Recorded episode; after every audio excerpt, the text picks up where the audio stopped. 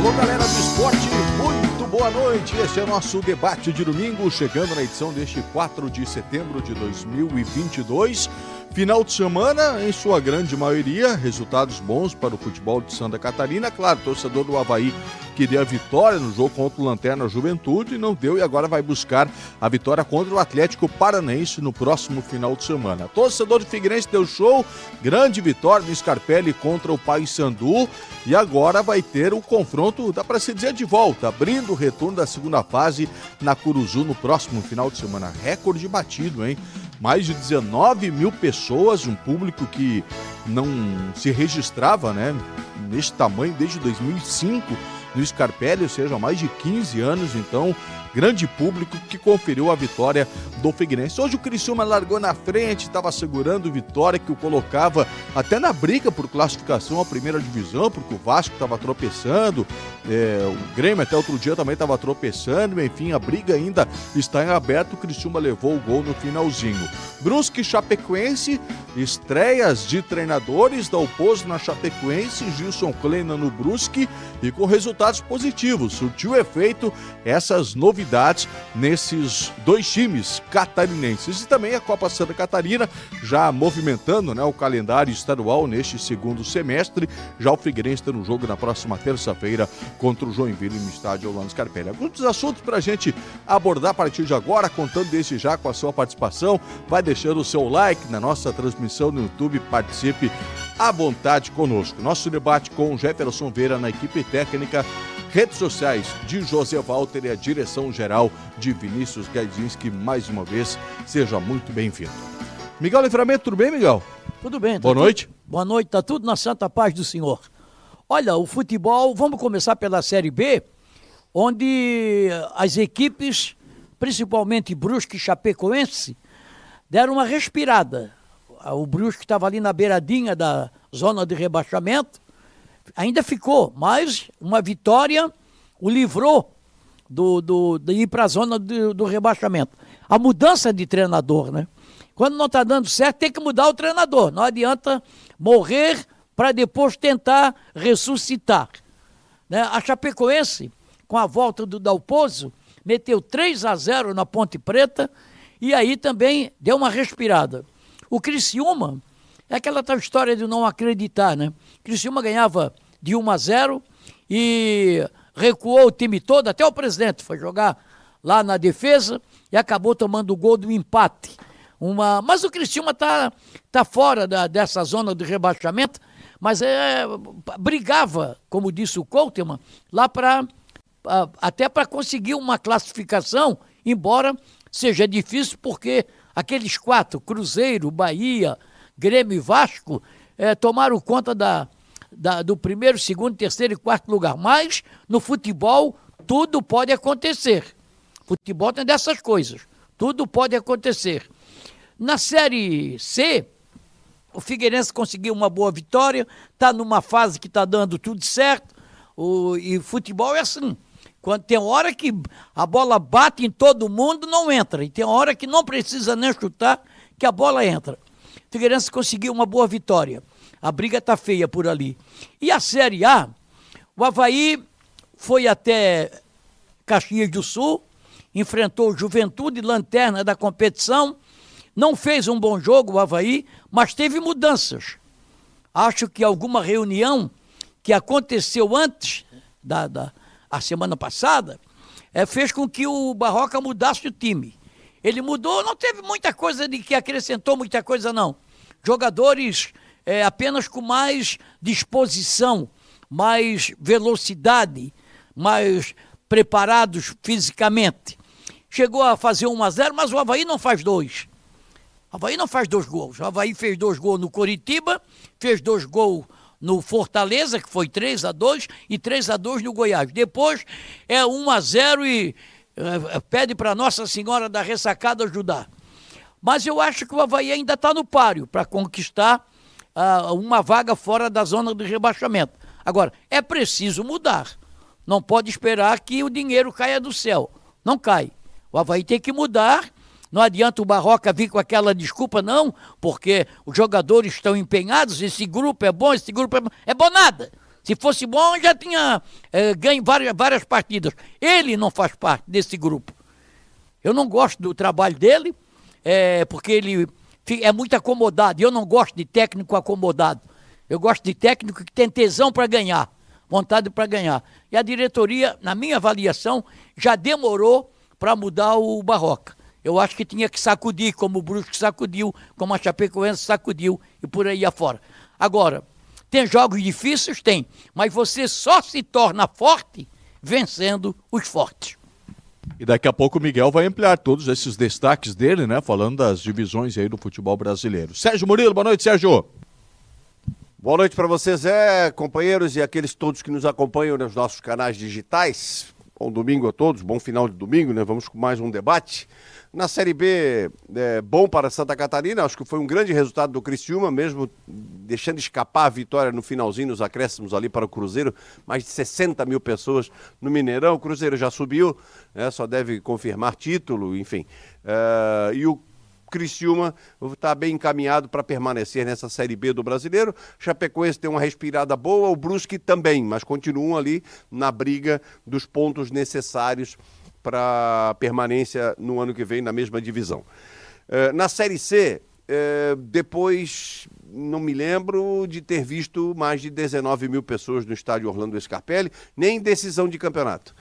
Está mais do que provado que a confiança no trabalho, a confiança no time é que leva o torcedor para o estádio. E também bons preços de ingressos tem uma promoção grande, o Figueirense abriu mão, a diretoria abriu mão de ganhar dinheiro nessa reta final para ter o torcedor ao seu lado. E eu acho maravilhoso. Acho que é um, um, é um partir disso. Uh, os times da capital, os times de um modo geral, então o nosso produto aqui é Havaí Figueirense, os times podem pensar ingressos mais baratos para ter mais gente no estádio, mais clima, mais. Enfim, isso movimenta toda essa cadeia ali que, que, que sobrevive ao redor do estádio, desde o, da pipoca, enfim, tudo, tudo. Eu acho que dá para pensar nesse assunto, abrir esse assunto. Figueirense fez uma grande vitória, muito difícil, contra um adversário muito difícil, talvez um dos mais difíceis que o Figueirense enfrentou aqui. Está com a corda no pescoço e o empate agora no jogo lá em Belém, mata o Paysandu. Então, o empate hoje entre ABC e Vitória lá em Salvador, para mim foi muito bom para o Figueirense. O quadro está bem desenhado. O Figueirense basta confirmar. Penso que estão encaminhados, porém não garantidos, ABC e Figueirense. Dependem deles, com resultados deles, sendo que os dois se enfrentam na última rodada. O Figueirense acho que adquiriu uma, uma personalidade. Isso dá bastante confiança. O Havaí não venceu o Juventude, problemas com arbitragem e tal, tal, tal, é outro assunto, mas não venceu. Empate. Terrível resultado, teve quatro vezes na cara do gol, desperdiçou. Uh, seis pontos disputados contra dois adversários diretos ali dentro do rebaixamento, o Havaí ganhou um só. O aproveitamento é muito baixo, não sei se melhorou ou não melhorou, vamos discutir isso. Na sequência, são 13 jogos para o Havaí ter aí quase 50% ou 50% de aproveitamento para poder evitar um rebaixamento. A gente conversa.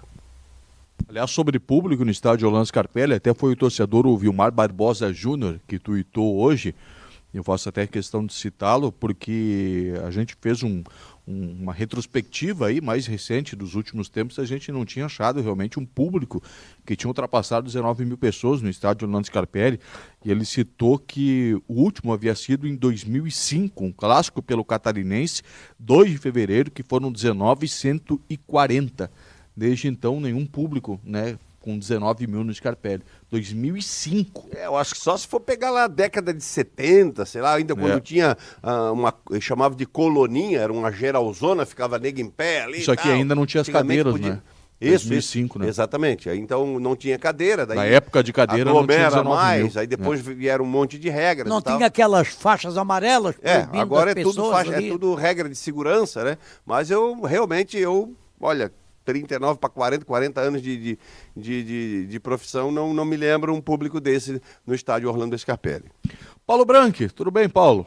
Boa noite. Boa noite, boa noite, boa noite, colegas, boa noite, galera digital. O Figueirense teve, acima de tudo, um dia de espetáculo da torcida no Orlando Scarpelli. Pelo grande público, pela participação do torcedor, e isso foi fundamental. Um, a torcida do Figueirense já havia despertado na fase de classificação, naquele jogo com o São José, e agora é, tem dado show, deu um espetáculo né? nessa partida diante do Paysandu. Em campo não teve espetáculo, como foi na partida diante do Vitória, nem poderia, né? Situações diferentes. O Figueirense jogou e aproveitou muito bem os erros do Paysandu, que foram fatais, né? O gol que tomou o goleiro do Paysandu foi coisa é, de futebol amador, na época que o campo era cheio de boquinha, né? Que a bola batia é, de um lado e é, imaginava-se que ia para o norte e ela acabava, acabava indo para o sul. Lembrou Rodolfo Castro, goleiro do Figueirense, né? É, lembrou que a bola na é, mão, assim. Mais ou menos por aí. Mas enfim, o Figueirense fez o que tinha que fazer, fez o resultado e a tendência agora é de classificação dele e do ABC. O ABC numa condição muitíssimo favorável e o Figueirense com uma tendência muito forte de classificação. Ele é o segundo favorito mas eu acho que o jogo com Vitória em Salvador vai ser o divisor de águas. Dependendo do que acontecer agora no jogo do Figueirense com o Paysandu ABC com Vitória, esse jogo, Vitória e Figueirense lá em Salvador, ele pode determinar a segunda vaga. Ou até, dependendo uh, de como vai o ABC diante do Vitória, embolar ainda mais, né? E os quatro podem voltar para a briga. Mas falando de tendência, tendência, ABC e Figueirense neste momento. Série A, o Havaí empatou um jogo que poderia ter vencido pelo andamento, saiu à frente, teve ótimas chances, mas é verdade que o Juventude também criou. Poderia ter vencido, porque na minha visão teve erros da arbitragem, mas não venceu. Menos mal que o Cuiabá acabou de empatar com o São Paulo. Então a distância do Havaí para o primeiro fora da zona de rebaixamento é de dois pontos. Isso é um alento.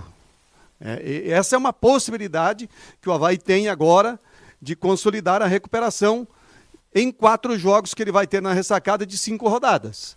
Atlético agora, o Paranaense, depois o Mineiro, sai para o São Paulo, volta para Botafogo e Atlético de Goiânia. O Havaí vai decidir a vida dele nessas cinco rodadas, sendo quatro jogos no estádio da ressacada. Aí é que está a esperança do Leão neste momento. O Gilmar Dalpozo voltou para Chapecó, voltou para casa, né? Ele que ajudou a construir o que é a Chapecoense hoje, subindo de divisão para divisão até chegar à Série A. O time conseguiu vencer, é um alívio, mas ainda está longe de escapar de rebaixamento. Mesma situação do Brusque. Trouxe um técnico super experiente, o Gilson Kleina, e conseguiu voltar a vencer. Também continua muito ameaçado. O Criciúma não. O Criciúma vai bem, rebaixamento já não é tanta preocupação. E ainda dá para dar uma olhadinha lá para cima, né? Sete pontos do G4 não é simples, mas sonhar não custa nada, né? Porque o Vasco vai dando umas patinadinhas por aí, vai se atrapalhando. E daqui a pouco a gente fala também sobre essa situação citada pelo Paulo, dos concorrentes. Menos mal que a distância ficou em dois pontos o primeiro time fora da zona de rebaixamento para o Havaí. O Ceará empatou, né? Mas ao menos não, não venceu, como chegou a estar vencendo o Flamengo hoje. Cuiabá estava vencendo, não venceu, ficou no empate. O Curitiba também não se deu bem. Enfim, assunto para a gente ampliar aqui no, no, decorrer do programa. Simone Malagoli, 12 mil inscritos batidos no nosso YouTube, Simone. Boa noite. Boa noite. Chegamos então aos 12 mil inscritos no nosso YouTube hoje. O Miguelzinho vai dançar. Ele disse que se chegássemos né, a 12 mil inscritos, iria dançar, tem que cumprir a promessa hoje. Não pega o microfone porque tu vai dançar, tá? Vou dançar contigo, tá? Tá bom, tá bom, tá combinado.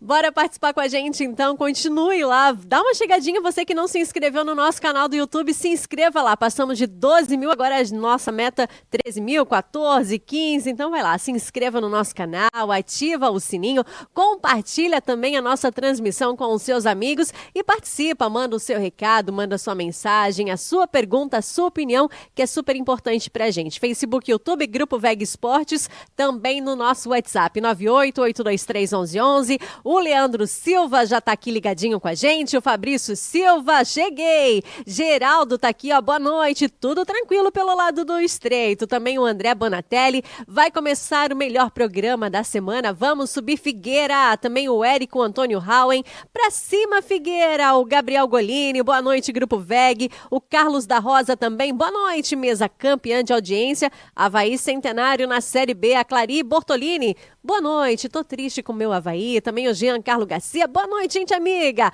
O Gigante acordou, Aldi Câmeres também, Dali Figueira. Tá uma galera que sempre já chega por aqui, deseja boa noite, já tem muita gente participando e continue participando com a gente. Vai lá, Facebook, YouTube, Grupo VEG Esportes e no nosso WhatsApp 988231111. Por falar em 12 mil inscritos, não que seja necessário, mas às vezes também é importante a gente fazer essa, essa publicidade, né?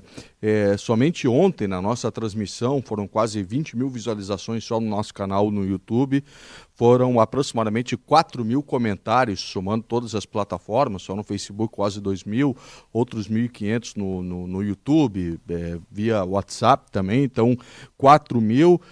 E jornada dupla, a gente acaba falando menos, né? E fazer jornada dupla, todo mundo faz, mas fazer bem feito, como é feito aqui na equipe Veg Sports, olha, a gente precisa deixar isso registrado, porque a comprovação foi mais uma vez a audiência que a gente teve na transmissão de ontem, jornada dupla envolvendo os jogos de Havaí e de Figueirense. Vamos ao nosso intervalo, primeiro aqui no debate de domingo, a gente volta na sequência para falar de Havaí, para repercutir como é que foi esse jogo em Caxias do Sul, que o Paulo narrou, Miguel comentou, junto com a Simone Malagoli, e também o que vem pela frente. A pressão aumenta para Eduardo Barroca, será que a semana será de mudanças ou não? E você já vai opinando, vai mandando a sua opinião sobre esse assunto e ainda nesta edição, tudo sobre o Figueirense, esse final de semana espetacular para o torcedor alvinegro e o que de torcedor do Figueirense com a camiseta do clube nas ruas hoje não foi pouca coisa, né? Para quem saiu de casa, pode comprovar isso que eu estou falando. Voltamos já já, na sequência, com o nosso debate de domingo. Grupo Vec Sports, há três anos, o torcedor catarinense se conecta aqui.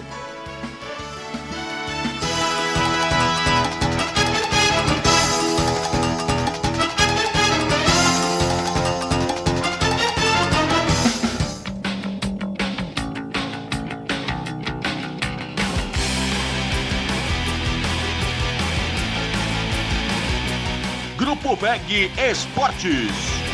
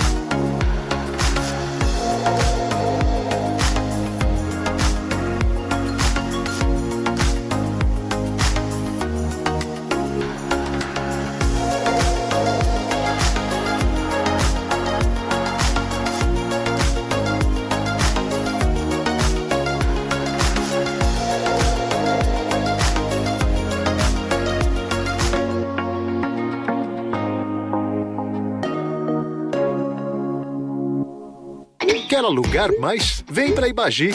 A gente aluga e administra tudo para você. Só na Ibagi você tem garantia total de aluguel, encargos e pintura. E atendimento presencial e digital. Vem para Ibagi, a gente aluga para você. O Brasil é cheio de personalidade, sabores e sotaques. Mas tem uma coisa que une o país inteiro: a paixão pelo açaí.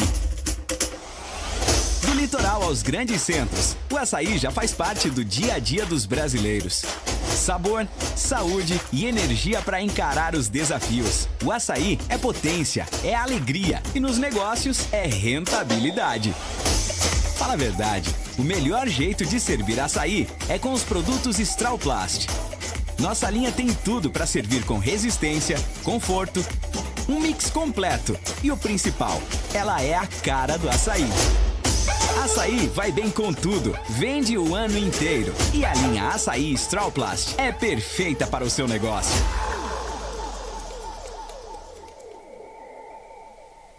Na RDO, estamos sempre em obras Nesse momento, estamos construindo o seu novo apartamento ou o novo espaço de lazer das crianças. Estamos em obras para você realizar o sonho de dar mais um passo em sua vida.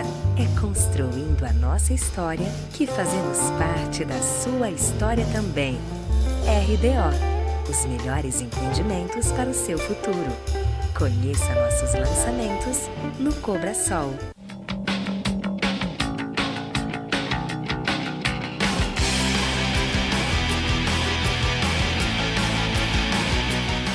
Grupo VEG Esportes.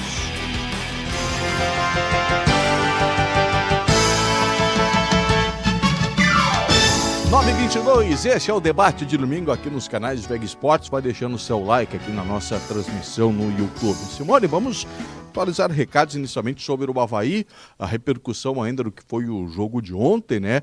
E tem muitos xingamentos, muita bronca para cima do Barroca, isso está dividido entre torcedores, indo também cobrança para a diretoria. Qual o termômetro que tu consegue fazer sobre os comentários né, que a torcida do Havaí está fazendo, Simone? Tem mais reclamações aqui fora a barroca, né? Também o Alexandre Amaral, esse presidente do Havaí, está provando que é fraco, né? Aceitou o rebaixamento e não ter mandado o Barroca embora ainda. O Lios Carvalho, de novo, tem uma semana para o jogo, manda o treinador embora e já traz outro para trabalhar. Vão esperar estar rebaixado. Também Hugo César de Souza, que ligado com a gente, o Júlio Jefferson, o Valdeci Raulino, boa noite, Veg. Tá embolado a parte de baixo aí da Série A. E o Havaí agora tem uns cinco jogos e vai fazer quatro em casa, dá para fazer uns pontinhos. O Rony Peterson também tá por aqui, ele que é de Brusque, depois que o Havaí contratou o Guerreiro, não ganhou mais um jogo. O João Adilson Faria, a fase do Havaí já não é boa, ainda sendo prejudicado pela arbitragem, aí é para acabar. O Vilmar também tá por aqui ligado com a gente, o Giliano Aparecido Exposito, boa noite noite, mais uma vez aqui ligadinhos no volume máximo. E depois também o Gabriel, ele manda uma pergunta quando vocês forem falar sobre o Barroca, perguntando: será que a multa do Barroca é muito alta e seria por isso que eles não liberaram ele ainda? E você continua participando, interagindo, Facebook, YouTube, Grupo Veg Esportes e no nosso WhatsApp 988231111. Miguel, nos últimos 10 jogos, apenas uma vitória. Despencou na tabela de classificação Havaí, Miguel o Havaí ainda está vivo na competição. Agora a diretoria está dando muito, muita corda para o Barroca. O Barroca até fez um trabalho, pegou uma equipe é, que não, não era time, né, era um amontoado de jogadores, ele pegou, vai, vai começar o campeonato catarinense, quase caiu no campeonato catarinense, com aquele time que tinha, começou o campeonato estadual, a, a nacional, campeonato brasileiro, ninguém acreditava muito no Havaí. E o Havaí surpreendeu nos primeiros jogos. Primeiros cinco, seis jogos, o Havaí surpreendeu. E parou ali. Ele foi muito teimoso, porque você tem que mudar. Você tem que mudar. E ele não mudava. Ficava com aquela meia cancha cansada, a meia cancha cansativa, uma meia cancha que não queria, sabe? Uma meia cancha que uh, não marca bem, uma meia cancha que não cria e alguns jogadores superados, como é o caso do Bruno Silva. O Bruno deu para ele nesse, nessa fase. Não sei se ele está com problema de contusão. A verdade é que o Bruno, nem falta ele está fazendo mais. Nem falta ele está fazendo mais. Mas ele mudou essa meia cancha agora, no jogo contra o Juventude, porque eu acho que deram uma pressão no Barroca. Porque ele não ia mudar, ele botou lá o Sarará, jogador comum, novo, tá? Mas pelo menos correu. Né? Entrou com o Galdesani na meia cancha também. Mas ficou uma meia cancha muito parada, né? Não, não, não acrescentou muito no setor ofensivo, coisa que o Havaí é, precisava. Criou muito, é bem verdade. Bola na trave, ele. Agora, nesse jogo que de ontem contra o Juventude, foi a partida em que o Havaí foi prejudicado pela arbitragem. Não é dizer, ah, não, a Havaí perdeu por causa da arbitragem. O, ontem foi prejudicado pela arbitragem porque ah, o gol anulado do Potker foi mal anulado, mostraram uma linha lá e foi provado que ele não estava impedido. E depois a bola que bateu no ombro do jogador, bateu no ombro do jogador do, do Havaí, não me lembro quem foi o jogador. É, do Potker? E, e ele deu uh, marcou a penalidade. uma, uma arbitragem prejudicou. Mas mesmo assim, eh, era para o Havaí ganhar o jogo. Era para o Havaí ganhar o jogo. O Havaí deu bola na trave, o, o Guerreiro perdeu gols, sabe? E agora a coisa vai ficando difícil, porque vai diminuindo o número de jogos. O Havaí tem 13 jogos para fazer. 13.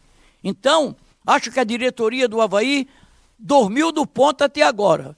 Vai esperar o quê? O que aconteceu em épocas passadas, quando o Gilson, o Gilson Kleiner era, era o treinador, aí vai ficando, é, troca, não troca, troca, não troca, aí na hora que não deu mais, aí mandaram o, o, o Kleiner embora e colocaram aí o, o, o outro treinador no lugar só para só cumprir a tabela. Então eu acho que o Havaí é, tem que dar uma. tem que sacudir. Não pode ficar aquele time, sabe, faz um gol, o Havaí só fez mais de que um gol em três jogos foi contra o Coritiba, que ganhou 2 a 1 aqui na ressacada, 3 a 2 diante do, do Fortaleza e 3 a 2 diante do Goiás. Não faz mais de que dois gols, faz um gol e para por ali. E aí também toma gols é, que não dá para explicar. Contra o Internacional aqui, tomou um gol a 50 minutos do segundo tempo. Uma, uma penalidade, bateu na mão do, do, Rafa, do Rafael Vaz. E assim vai. Então é aquela tal história que o Havaí está naquela de morro acima. Ainda naquela de morro acima. De morro acima coisa, a coisa é complicada. Agora de morro abaixo a coisa muda.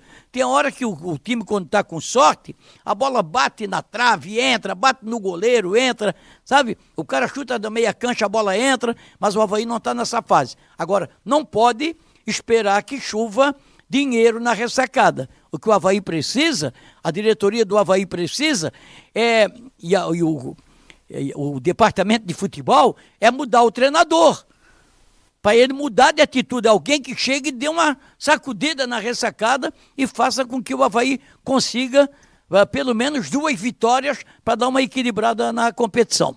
Bom, Paulo, primeiro sobre o jogo. O Barroca promoveu algumas alterações, Galdesani no meio, Sarará no meio, Natanael jogando ali na esquerda com o Cortez.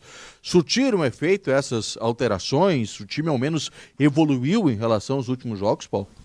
Até certo ponto, sim, mas é uma partida só, então não dá para fazer uma avaliação é, definitiva né, sobre o que aconteceu.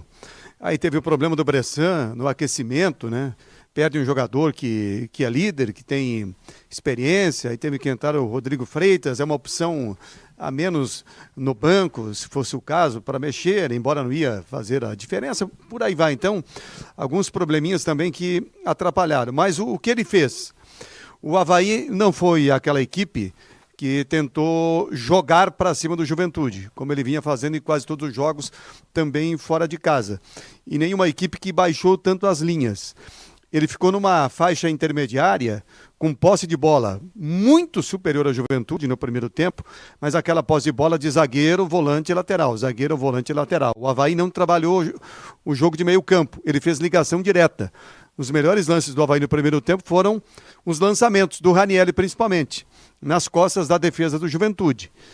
E bem feitos, aliás. Uma estratégia bem feita, aliás, explorou bem. Teve o gol, que na minha visão foi um erro não ter confirmado. Teve um outro lance que o, o Natanael entrou livre, driblou até o goleiro. Na hora de chutar, chutou em cima do zagueiro que veio na cobertura. E depois teve um outro lance com o próprio Potker, que aí sim estava impedido. No segundo tempo, os times se abriram. Juventude arriscou mais, o Havaí eh, tinha mais espaço para trabalhar, começou a jogar mais pelo meio-campo. Destaque para o Galdesani, fazia um segundo tempo excelente, até cansar. E aí, quando o Havaí fez 1 a 0 a impressão que dava é que o Havaí ganharia o jogo, né? Aí veio aquele lance, outro lance muito polêmico da arbitragem. Eu estou procurando até agora o pênalti. Não vi nenhuma imagem que me dá convicção de que foi. E o Juventude empatou. O Havaí ainda teve mais três lances, né? Uma bola na trave do Natanael para ganhar no jogo, Ranielli na última jogada e por aí vai e acabou não concluindo. E depois o Barroca fez uh, várias alterações, eu acho que ele fez as alterações no momento certo. Eu acho que não há muita crítica a fazer ao Barroca nesse jogo, na estratégia inicial e nas alterações. esse é um jogo que tem que cobrar dos jogadores que perderam os gols. O Havaí perdeu muitos gols. E também né, um pouquinho da arbitragem. Tem que considerar. Eu acho que foi o primeiro jogo do campeonato que o Havaí pode reclamar da arbitragem. Nas demais partidas aí não tem muito o que reclamar, não. O Flamengo, né? É, mas, mas assim. É, não tão escancarado. Não, é, eu, eu, acho que, mesmo que. Eu também acho que não foi pênalti naquela jogada, mas é um lance isolado dentro do jogo. Esse não. São, são dois lances e, e um o jogo. do Flamengo que, não foi pênalti, foi é, falta que eles é deram. E, e é um jogo assim: se perdesse para o Flamengo, estava na conta, perdeu para o Flamengo. Agora, para o Juventude, para o Havaí, a vitória era importantíssima. Tanto é que se ele tivesse vencido hoje, ele, eu não sei se pelo saldo ele passaria o Cuiabá, mas no mínimo estaria junto com o Cuiabá. Fora da zona de, de rebaixamento, talvez, aí pelo saldo tem que dar uma olhada. Número de vitórias, pelo saldo, provavelmente Número não. de vitórias estaria à frente. Pois é, estaria fora da zona de rebaixamento.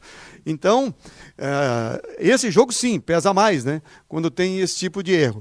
Mas eu acho que o Havaí não tirou o Barroca na semana, fez as reuniões, fez as cobranças, o Barroca concordou com todas, concordou em fazer algumas alterações. Os jogadores foram chamados, todos os jogadores praticamente deram a opinião. Enfim, o ambiente interno é de continuidade do trabalho, então eu não vejo problema. Vai trazer um outro treinador, se o ambiente interno é favorável ao treinador que está lá, vai criar um outro problema. Mas se o ambiente interno é a favor, se os jogadores são a favor, eles que ganham o jogo, pô. Mas não adianta ter um ambiente Hã? bom e o time e tá não, e perder o jogo. Tabela, ah, né? não, nós não queremos. Por exemplo, o Brusque. É o, o, joga... o, problema do Barroca não é o jogo de ontem, na, na, minha visão, como disse o Paulo, né? Até porque ontem o Havaí foi claramente prejudicado pela arbitragem. É, até agora não deu para entender, principalmente o impedimento do Potker. Aquelas linhas ainda não convenceram ninguém. Agora, o problema do Barroca é o conjunto da obra. O Havaí largou com uma gordura no Campeonato Brasileiro, no meu ponto de vista, porque ficou muito tempo só treinando, diferentemente da maioria dos concorrentes que estavam em reta final de competições estaduais. O Havaí foi precocemente eliminado, teve um mês para treinar, iniciou o Brasileirão voando, fez aquela gordura, na minha visão, principalmente porque tinha um diferencial físico. Aí quando a coisa se igualou, despencou. O Havaí nos últimos 10 jogos tem uma vitória. No é, retorno da né? competição, né? só o Juventude tem uma campanha pior que o Havaí. Não, mas a, então não adianta ter ambiente bom e o time não reage. Não, a, a, uma teimosia, teimosia do treinador. Ele entrava com Bruno, uh, Ranieri e Eduardo. Perdia. Entrava com Bruno, Ranieri e Eduardo e três atacantes. O Potker, o Bissoli e o. Ô Miguel, qual foi e o, o jogo? Muriqui. Qual foi o jogo da Série A? Que o Havaí foi um horror em campo do ponto de vista de organização, que o Havaí foi um time que simplesmente não conseguiu é, enfrentar o adversário. Qual foi o jogo dentro da Série A que o Havaí foi um time completamente envolvido, completamente Contra o batido? Bragantino, 4 a 0 lá quanto o Bragantino tomou qual, 4 a 0 qual, qual, qual os outros jogos? Nem quero falar no Corinthians, que tomou 3 a 0 no primeiro tempo. Porque... Quais os outros jogos? Não, porra, daqui a pouco tu quer que eu fale do campeonato todo. Posso te ajudar a responder, sabe Miguel? Por quê? Posso te ajudar sabe a responder? Sabe por quê? Porque você vai pegar... Na questão de... Porque você vai pegar as exceções. Você vai pegar as exceções, porque, no geral, no geral, para o time que o Havaí tem, para o investimento que o Havaí fez ele está jogando muita bola dentro do campeonato. O Havaí, os muitos jogos, está se arrastando, estão, Os resultados agora estão ruins, ruins. Mas para a realidade do Havaí, está jogando muito acima do que eu esperava, do que a maioria das pessoas esperava. Eu falei no começo, se você for uh, se basear naquele time do campeonato estadual, um time do campeonato estadual que perdeu para todo... era o Barroca ainda, né? Não, o Barroca no final, né? É, no final, Barroca já pegou no. no... O, tá... o combo é grande, né? Ele pegou o, o bonde andando e, e, com uma transição de é. diretoria e transição de time. Né? Exatamente, né? que mudou tudo e, e deixaram. E deixaram Não, e... se, o, se o Havaí é o que é hoje, do ponto de vista de rendimento dentro do campeonato, é trabalho do Barroca. Sim, mas qual mas rendimento? Não, mas, não, mas isso aí é mas aquela história, isso aí não é barriga. Isso não enche barriga. O Havaí despencou na tabela. Qual é o claro, rendimento? O Havaí eu, não, não é- consigo ver. O... E quando ah, fala da responsabilidade. Não, vocês estão falando dos resultados. E quando se fala da responsabilidade do Barroca. está falando do resultado. Se fala, se fala muito da questão de intensidade no jogo. Ele cansou de escalar um time lento. Um O time Muriqui, velho, um Muriqui. time sem, sem explosão física. E a culpa não é minha, não é tua, é culpa do Barroca. É, é, tá lá. E mesmo, e mesmo em algumas situações, não todas, com esse tipo de escalação, o Havaí jogou muito bem. Aí o que faltou foi fazer as trocas na hora certa. Mas quem é que troca? É o aí- treinador? é, sim, evidentemente. Quem troca é aí, ele, pô, não aí, sou é um eu. pro- aí é um problema, é um problema do trabalho do Barroca. Agora, por outro lado, tem banco para resolver? Não sei, olha, eles olha pro banco, contrataram. olha pro banco do Não, Havaí. eles Miguel. contrataram. Olha Foi eles que do- contrataram. Olha pro banco do Havaí. O Barroca concordou e indicou algumas contratações. Agora, o que não pode fazer, o que, o, o, o que eles não podem fazer é contratar um lateral direito para substituir o Kevin. O Kevin é um- uma das boas contratações que o Havaí fez. E o cara e não bota o cara, bota. Por que, que não bota? Não bota porque o cara não joga nada. Tal de Thales. Não joga nada, ele tem que botar o Renato, que é, lá, que é mais ponta do que lateral. Tá bom? Eu também faria isso. Então contrataram mal. Não se gasta vela com defunto ruim. O cara não dá para jogar, é preferível não estar no banco, não estar no banco, do que estar e não poder utilizar. Esse é o problema. Não adianta você ter quatro carros na garagem e todos os carros pifados. Não adianta. Aí você quer sair, vai ter que pegar um Uber, porque os, os seus carros não funcionam. É o caso. Aí o Havaí leva 13, 13 jogadores pro banco. Ontem levou 13 jogadores pro banco. Aí olha pro banco, tá lá. Tá? Então, aí teve que. E o mal dele, em, em várias oportunidades, foi tirar o melhor jogador do Havaí hoje, é o Ranieri. O Ranieri é bom jogador, joga na frente, joga lá, joga lá na, na, na, na meia, e eu sou até favorável que ele possa jogar da meia cancha para frente, porque ele de vez em quando ele dá umas enfiadas, ele, de vez em quando ele dá umas arrancadas, e vai vai pra zaga. Teve um jogo aí que ele tirou o Rodrigo Freitas, eh, botou o Ranieri na zaga, morreu a meia cancha do Havaí. Ontem eu acho que ele foi obrigado a botar, né? Porque o quem estava escalado era o Bressan, o Bressan e o Ranieri também na zaga. Depois, o, como o Bressan machucou, eh, no- no- sentiu no, no aquecimento, aí ele botou o Ô, Rodrigo Miguel, mas esse aí não é o problema principal do Havaí. O Ranieri joga bem na zaga, joga bem no meio campo. O Matheus Sarará jogou no meio campo, jogou bem. Volante eh, grande, um, um volante alto. é um- tem uma boa pegada, chega firme nas divididas. O, o Galdesani entrou ali e acrescentou bastante. Aliás, não fosse o problema de lesão, ele seria titular nesse meio-campo do Havaí. Agora, tem que cobrar de quem? Tem que cobrar do Guerreiro, que entra e com a experiência que tem, e veio para isso, até entrou bem no jogo, mas tem que fazer o gol. Ele teve uma chance, tem que fazer o gol. Tem que fazer o gol. Natanael, na cara do gol, tem que fazer. William Potker, na cara do gol, tem que fazer. Ranielli, tem que aproveitar. Então, a, a, a cobrança tem que ir também para o jogador lá dentro de campo, porque a condição de estratégia e tática está permitindo o time a criar as chances. Eu- Agora, se o, se o time não conseguisse fazer nada, aí tudo bem. Mas essa desqualificação que tu citastes do grupo do Havaí, e eu concordo, dos erros individuais técnicos de jogadores do Havaí, que eu concordo, ela não diminui a responsabilidade do Barroca. São algo distintos e ao mesmo tempo complementares, são coisas é, que estão interligadas. O fato de você ter o grupo limitado, como o Havaí tem, a gente falou aqui há muito tempo, como o Havaí contratou mal, isso não isenta de responsabilidade o Barroca. Ah, então porque por muito tempo o Havaí jogou com um meio de campo arrastado, com o Cortez sem parceria para marcação, sobrecarregado por ali, levando um baile, é, com o Muriqui sem a mínima condição, é, com o Guerreiro junto com o Bissoli, tirando o Bissoli do lugar dele. Não foi tu que estava escalando, era, era o Barroca. Era o Barroca, As escolhas exatamente. dele também foram ruins no decorrer da É, competição. Ele quis Ah, arrumar ô- lugar, ele quis arrumar lugar para alguns jogadores no, no time Ô, do ô, Havaí. Miguel, ô, Miguel, é o seguinte, é evidente que o Barroca não pode ser excluído da responsabilidade, é o comandante, nunca será. O, o que eu quero dizer é o seguinte, é que é, talvez sem o Barroca fosse pior. Então, então, então, Aí, vamos, então vamos fazer melhor. o seguinte. Então vamos fazer o seguinte: tira o Barroca, contrata quem? Não sei, não sou contra, não Contrata, sou eu. contrata um aí não, no lugar não sou do eu, Barroca. não sou eu que contrato. Contrata um que dá jeito Quem ganha para contratar está lá dentro da ressacada. O diretor de futebol, não sou eu, eu sou comentarista, quem me paga é a VEG. Ho- Hoje o Havaí perdeu uma grande chance, por exemplo, de pegar o Jorginho, que eu julgo como um grande técnico. Foi pro Vasco da Gama. Tá indo pro Vasco o Jorginho. Que caiu Também do Atlético, vejo- caiu do Atlético Goianiense muito mais É um pelas grande- é um bobagens do que ele falou. mas Não aguenta em lugar nenhum. É um grande técnico, mas não aguenta em lugar nenhum. Não fica. É? Outro dia Mas nós nenhum discutia- técnico aguenta em lugar nenhum.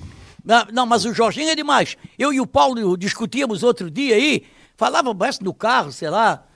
Paulo me deu uma carona e nós fomos falando o, a Cla- o respeito. Claudinei tá sendo massacrado no esporte lá. É, mas todo mundo sabe que é, né? Todo mundo sabe. Agora, o que eu acho é o seguinte: não sou eu, não é nenhum de nós aqui, pelo menos eu nunca me, nunca me, nunca me ofereci para dizer, ah, contrata o fulano, contrata o Beltrano. Eu não. Eu sou comentarista. Eu, eu, eu, eh, eh, quem tem que contratar, quem vê um técnico para contratar, é lá dentro do Havaí. O Havaí tem o presidente, tem o vice-presidente, que é o, o responsável pelo futebol, tem um diretor de futebol, tem mais outro diretor, tem mais o Marquinhos. Ora, tem uma Não, porção não, de claro, gente. É evidente que tu não vai contratar, né, Miguel? Nem eu, nem ninguém vai contratar. Quem contrata está lá na ressacada. O que eu estou dizendo é que, como nós aqui, mim, como nós aqui. pra mim quem é que eu vou contratar. Nós estamos falando de opinião, Miguel, opinião.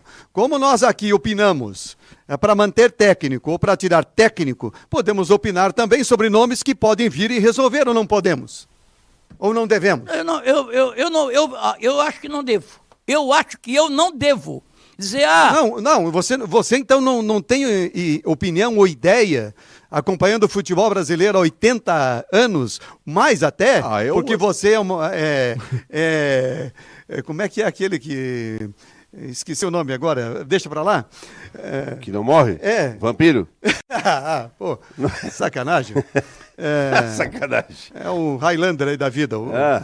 o- enfim, é, o Miguel conhece futebol brasileiro há 500 anos, desde que o Brasil é Brasil. Tu conhece futebol Não, mas eu não- brasileiro? mas eu não tu, ganho- não, tu não tem ideia de um eu treinador? não sou consultor. Tu não tem Tá ideia de velho, Miguel. de um Eu não treinador que pode vir, Tá que pode de vir e resolver? Mas isso é relativo. Isso é que é relativo. o- o- A gente Tá sabe. velho? A gente sabe.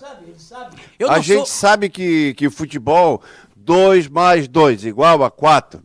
Não, não é assim. A gente já viu vários, um times gigantes, com um monte de dinheiro, com o melhor treinador, entre aspas, com o melhor elenco, e não deu em nada. Flamengo no centenário, Romário, Edmundo, Sávio, blá, blá, blá, não deu em nada, sucumbiu.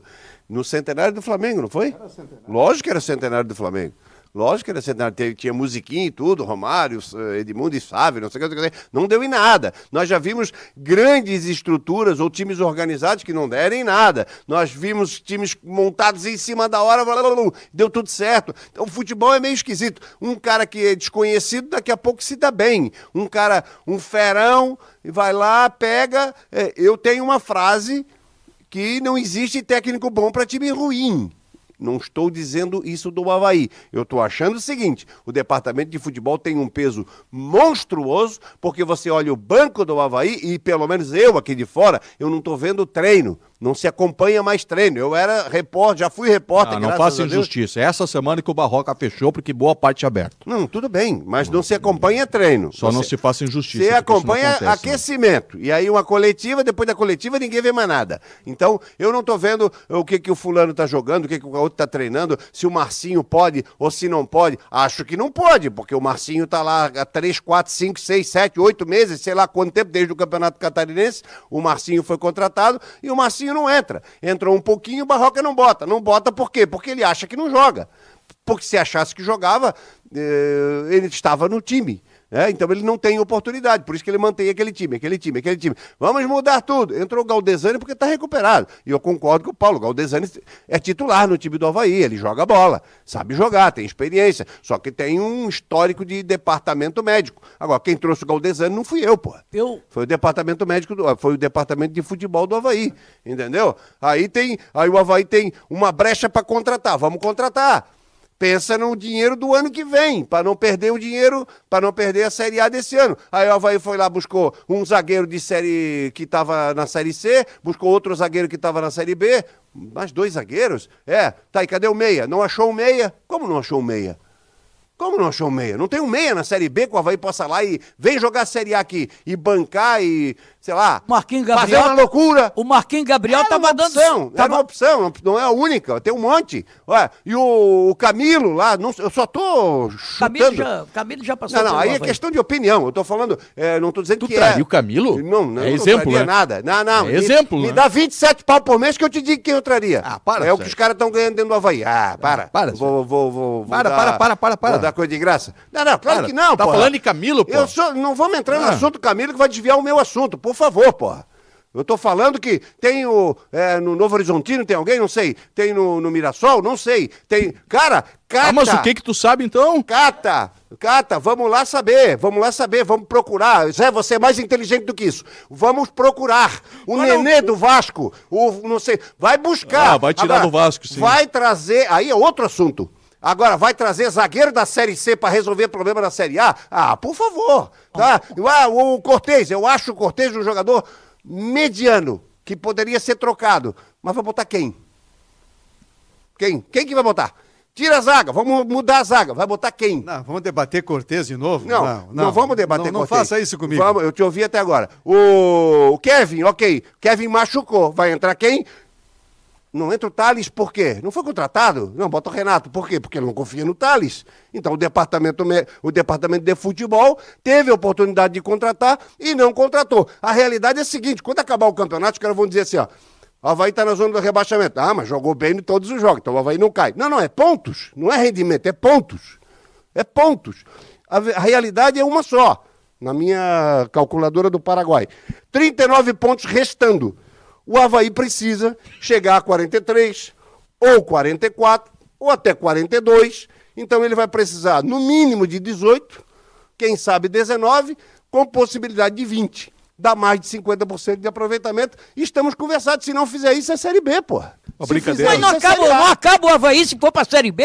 O Havaí não acaba. Quem que disse que acaba? Tá, tá dizendo, então vai pra Não, Série quem B. que disse vai que pra acaba? Série B. Tu tá dizendo. Quem é que disse essa que tua, acaba? Essa tua calculadora soma com 2 mais 2 dá 10. Não dá 4. Não, isso é a tua, que Ah, não, não, tem a minha não, a tem. minha não. A minha é essa, são 39 pontos restantes. E o Havaí precisa chegar nos 43, 44. O Havaí tem, quantos pontos o Havaí tem? 24? Mas o Cuiabá, 24, ô, ele Sérgio, precisa de mais Ô Sérgio, mas a 20, conta, a conta 19, 18, mas a sei. conta do Cuiabá e do Ceará não é muito diferente. Claro que não. Aí é que está Mas aí é a problema esperança. deles, aí é que está a esperança do Lógico Havaí. que sim. É que ele está a dois pontos do primeiro fora da zona de rebaixamento. o- Em- enquanto, Tu sabe quem é que ó, tá vibrando com a isso? a o Atlético Goianiense, Ó, que tá gente- disputando outra competição, tá Ó, muito mal, e os caras na frente dele não conseguem sair nó- dali. Nós pô. somos especialistas aqui em Santa Catarina, infelizmente, em fazer conta para permanecer na Série A do Campeonato Lógico, Brasileiro. pela mediocridade do é, nosso É com futebol. Figueirense, com Havaí, com Chapecoense, com Criciúma, com Joinville, quando participou, sempre foi assim. Então a gente sabe que enquanto a distância for de quatro pontos e tiver pontos suficientes, há vida. Quando a diferença começa a ficar de cinco pontos, de seis pontos, mesmo tendo pontos suficientes, Sim, eu- a claro. morte está próxima. Claro, é o que eu Claro. falei. Então, a grande esperança É- do é que Havaí é, digo- que está a dois pontos, faltando ainda É. 13 rodadas. São É o- sete jogos, cinco em casa e dois fora. São em sete jogos próximos, cinco em casa. Esses cinco jogos em casa Só- têm que render pontos para o Havaí. Não adianta jogar bem e perder. Só preciso fazer uma lembrança, Paulo, que é dois pontos pro Cuiabá, só que entre o Havaí e o Cuiabá já há mais um time, que é o Curitiba. O Havaí não é Não, o mas primeiro. é- está no bolo, E- entendeu? e- não, não, tudo bem, Está está, no no bolo bolo. da mas disputa. o, o que eu quero dizer é o seguinte, quero completar que o Ceará, que é o primeiro acima do Cuiabá, já abriu quatro do Havaí. Tem 28. Quatro, então é, é, é uma dif- ainda é. Ainda Não, não, está tudo bem. esperança. Tudo bem, mas é uma Mas difer- é um adversário que o Havaí tem em casa. é uma diferença de dois pontos para o pro primeiro que tá fora. Não tem vários times ali com dois pontos. É isso que eu tô querendo dizer. É o que porque uma Mas- outra turma Couto, já desgarrou. O Couter, mas ele tem que buscar um. Se o Curitiba vai, não interessa. Ele tem que buscar o. Não, hoje ele tem que ultrapassar Entendeu? dois. O que né? eu acho. O que Porque eu- se, ele Tá buscar, se ele buscar o Cuiabá, ele busca o Curitiba, que está a um ponto. O que eu acho é o seguinte, quando eu, como eu falei aqui, a, a vida ainda, a vida, encontra a vida é a esperança. O, é que a Bonita diretoria... frase. Hã? Bonita frase. É o que a diretoria do Havaí está demorando a mudar. Ela está sendo... está concordando com as bobagens que o, que o, que o Barroca está fazendo. Aí o Barroca vem para a entrevista, Bom, pode pegar três entrevistas, as últimas três, quatro entrevistas. Sempre a mesma palavra. Falar bonito, porque nós, eu tenho um canal com a diretoria, a gente, é, eu abro, a diretoria é muito boa, a diretoria não sei o quê, a diretoria faz isso. Esse grupo é um grupo que vai nos dar o que nós estamos querendo. Para aí, ó, para aí, ó, vamos. Ter, que deu o resultado? Que deu o resultado? Isso é igual a empresa, meu amigo. Tem que, no final do mês, tem que dar resultado. Não adianta ter bonitinho, ter isso, ter aquilo, e vai fazer o balanço, tá dando prejuízo. E o Havaí, o ano que vem, completa 100 anos. E o, e, o, e o importante é que o centenário do Havaí seja comemorado com o Havaí na Série A. Mas do jeito que tá, parece que ninguém manda no Havaí, ó. Eu não gosto desse tipo de presidente. Ah, mas está arrumando financeiramente, está arrumando isso aqui, está arrumando aqui. O Havaí é futebol. O Havaí não tem clube para dança, o Havaí não tem sala de jogos, o Havaí não tem isso, não tem aquilo. O Havaí é futebol, futebol, futebol, futebol. É isso que o Havaí é. Tem que ter primeiro qual é o carro-chefe do Havaí? Futebol. Então tem que ter um bom time de futebol. Simone Malagoli, o que, que o torcedor está achando dessa discussão toda, nesse assunto relativo ao Havaí? Ele tira a barroca, não tira a barroca? Se vai conseguir ou se não vai conseguir a reabilitação no domingo que vem? Vamos lá, o Adriano Moraes, fora a comissão técnica completa, diretoria amadora, contratações péssimas, piores que os jogadores que eles mandaram embora. O Alejandro Caprari, boa noite. Olha, para não cairmos, temos que vencer 4 em 13. Com barroca, isso vai acontecer? Não. Então, ele serviria para a Série B? Também não então manda embora logo. E já vamos mudar a forma de jogar. E quem sabe até tentar permanecer. O Henrique Cunha tá aqui ligado com a gente, também o Valdeci Raulino, olha, desde o início já sabia que o Havaí iria disputar a permanência. E ainda está disputando, nada está perdido. O Alexandre da Costeira, boa noite, olha, vocês são os melhores, sempre acompanho vocês depois no YouTube, porque trabalho nesse horário, mas esse mês estou de férias e vai ser ao vivo. Sobre o Havaí, não vi nada de melhoras no time, e sim um juventude fragilizado. Acho que ainda dá tempo de salvar, mas tem que trocar o treinador. Valeu, Alexandre. Também o Flamarion Camargo tá aqui ligado, desejando boa noite pro Sérgio. O Hamilton Miller, Fora Barroca, o Guimas Leão com Barroca, o Havaí planeja a Série B do ano que vem já. O Anderson Orleão está por aqui. Vamos ficar, Leão. O Paulo de Bernardi também ligado com a gente. O Eroci Mauro Machado, Miguel vai dançar. Também o Henrique Cunha está aqui ligadinho com a gente. O Daniel Lopes, boa noite. Olha, meu medo é sair o Barroca e vir o Geninho, porque o Havaí não tem criatividade para trazer outro profissional. É sempre a mesmice. Também o Nilo Dutra, o Barroca treinou a semana semana toda com portões fechados e ainda não conseguiu ganhar do Lanterna. A diretoria está insistindo de, demais com ele. Em outros tempos já tinham trocado a corda diretoria. Também o Everaldo de Araranguá está dizendo aqui que está embaixo das cobertas, ouvindo vocês, e quer ver o Miguel dançando o vaneirão e também o Tiago Nascimento de Forquilhas. Fora Barroca, quero ver o Miguel dançar. Tá todo mundo aqui pedindo para o Miguel dançar. E um outro assunto que eu quero trazer também, que eu vi o pessoal comentando sobre isso, é que parece que o Havaí, que sempre teve, né, chamava torcida, se via a garra dos torcedores fazendo alguma coisa, os próprios jogadores, né, o pessoal que está indo para os jogos acompanhar, tanto nesse último com o Curitiba, contra o Juventude também em Caxias, o pessoal vai de ônibus, diz que os jogadores em nenhum momento foram saudar a torcida. Nem quando chegaram, que normalmente né, o time chega, vai, sauda a torcida, sim, né? nem no final. Então, assim. Não perde, não, vai é saudar porque, assim, com derrota. É, é, uma coisa que às vezes, né, a gente sabe que o Havaí tem esse negócio, tremenda. né, de chamar a torcida. Algumas pessoas também, uh, quando saiu o gol do Havaí ontem, eu vi alguns comentários aqui nas nossas redes sociais, eu estava fazendo a reportagem, mas dizendo assim que estranha essa comemoração, parece um grupo rachado. Então, a gente não não vê essa garra, né, que tem, essa união, chamando torcida para sair de uma situação que tá ruim. Isso não tá aparecendo esse ano. A gente sabe que a situação do Havaí tá ruim e não tem esse chamando a torcida junto, ah, vamos pegar junto tá estranho esse ano. Conversa de né? bastidores né? que tem é que realmente a chegada do Guerreiro não foi bem aceita por muitos jogadores, pelo salário do Guerreiro, já chegando como titular, não foi bem aceita. E que não é só o Barroca que escolhe. O, o Barroca escolhe uns jogadores, diretor outra, presidente outra. Então, tem essa situação também dentro do Havaí. É, Eu quero dizer o Tem seguinte: várias, informa várias informações é, pipocando, né? De, de, de questão de ambiente que não é dos melhores. é porque tá da perdendo. terra. Se tá ganhando, Claro, tá tudo claro, bem. claro, mas, mas se não tá deixa de ser ganhando, tá mentira. tudo bem. Claro, claro, não deixa de ser verdade, né? Claro, acontece o seguinte: o Barroca, ele quis manter, ele quis botar o Guerreiro no time, aí jogou o Bissoli para ponta esquerda.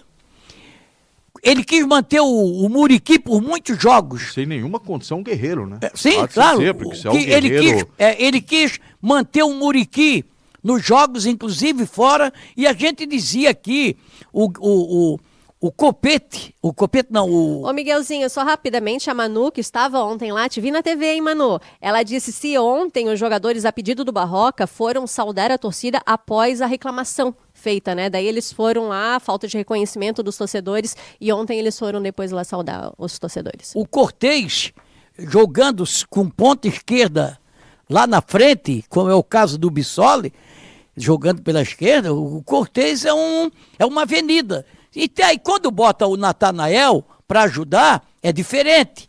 Foi o caso de ontem.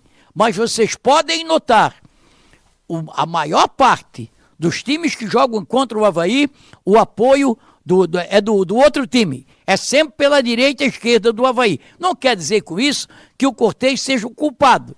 Não. Mas também faz parte do jogo. Culpado é o Barroca que fica com a meia cancha cansada, uma meia cancha cansada e ficou, bota o, o Guerreiro que não toca na bola e o Muriqui que já passou e não é mais jogador de futebol. Ó, primeiro, o Guerreiro veio e está no teto salarial do Havaí. Então o Guerreiro não veio ganhando mais de alguém que está lá na ressacada. Esse é o primeiro ponto. Ele está no teto salarial do Havaí. Segundo ponto, quem contrata um jogador do calibre do Guerreiro, independente da questão de lesão e oito meses sem jogar, tem que encontrar uma maneira de utilizar esse jogador. O Havaí tinha uma carência e tem do lado esquerdo do campo. Se o Bissoli tem essa condição de jogar lá e o Guerreiro é o jogador de área, por que não tentar? Se não tentasse, seria criticado. Eu não, não critico o Barroca por tentar. Mas assim como ele tentou e viu que não deu certo, ele desistiu. Então, o Barroca fez a- a- os movimentos corretos nesse sentido. De experimentar o Guerreiro, de tentar o Guerreiro. Não deu certo, deixou no banco.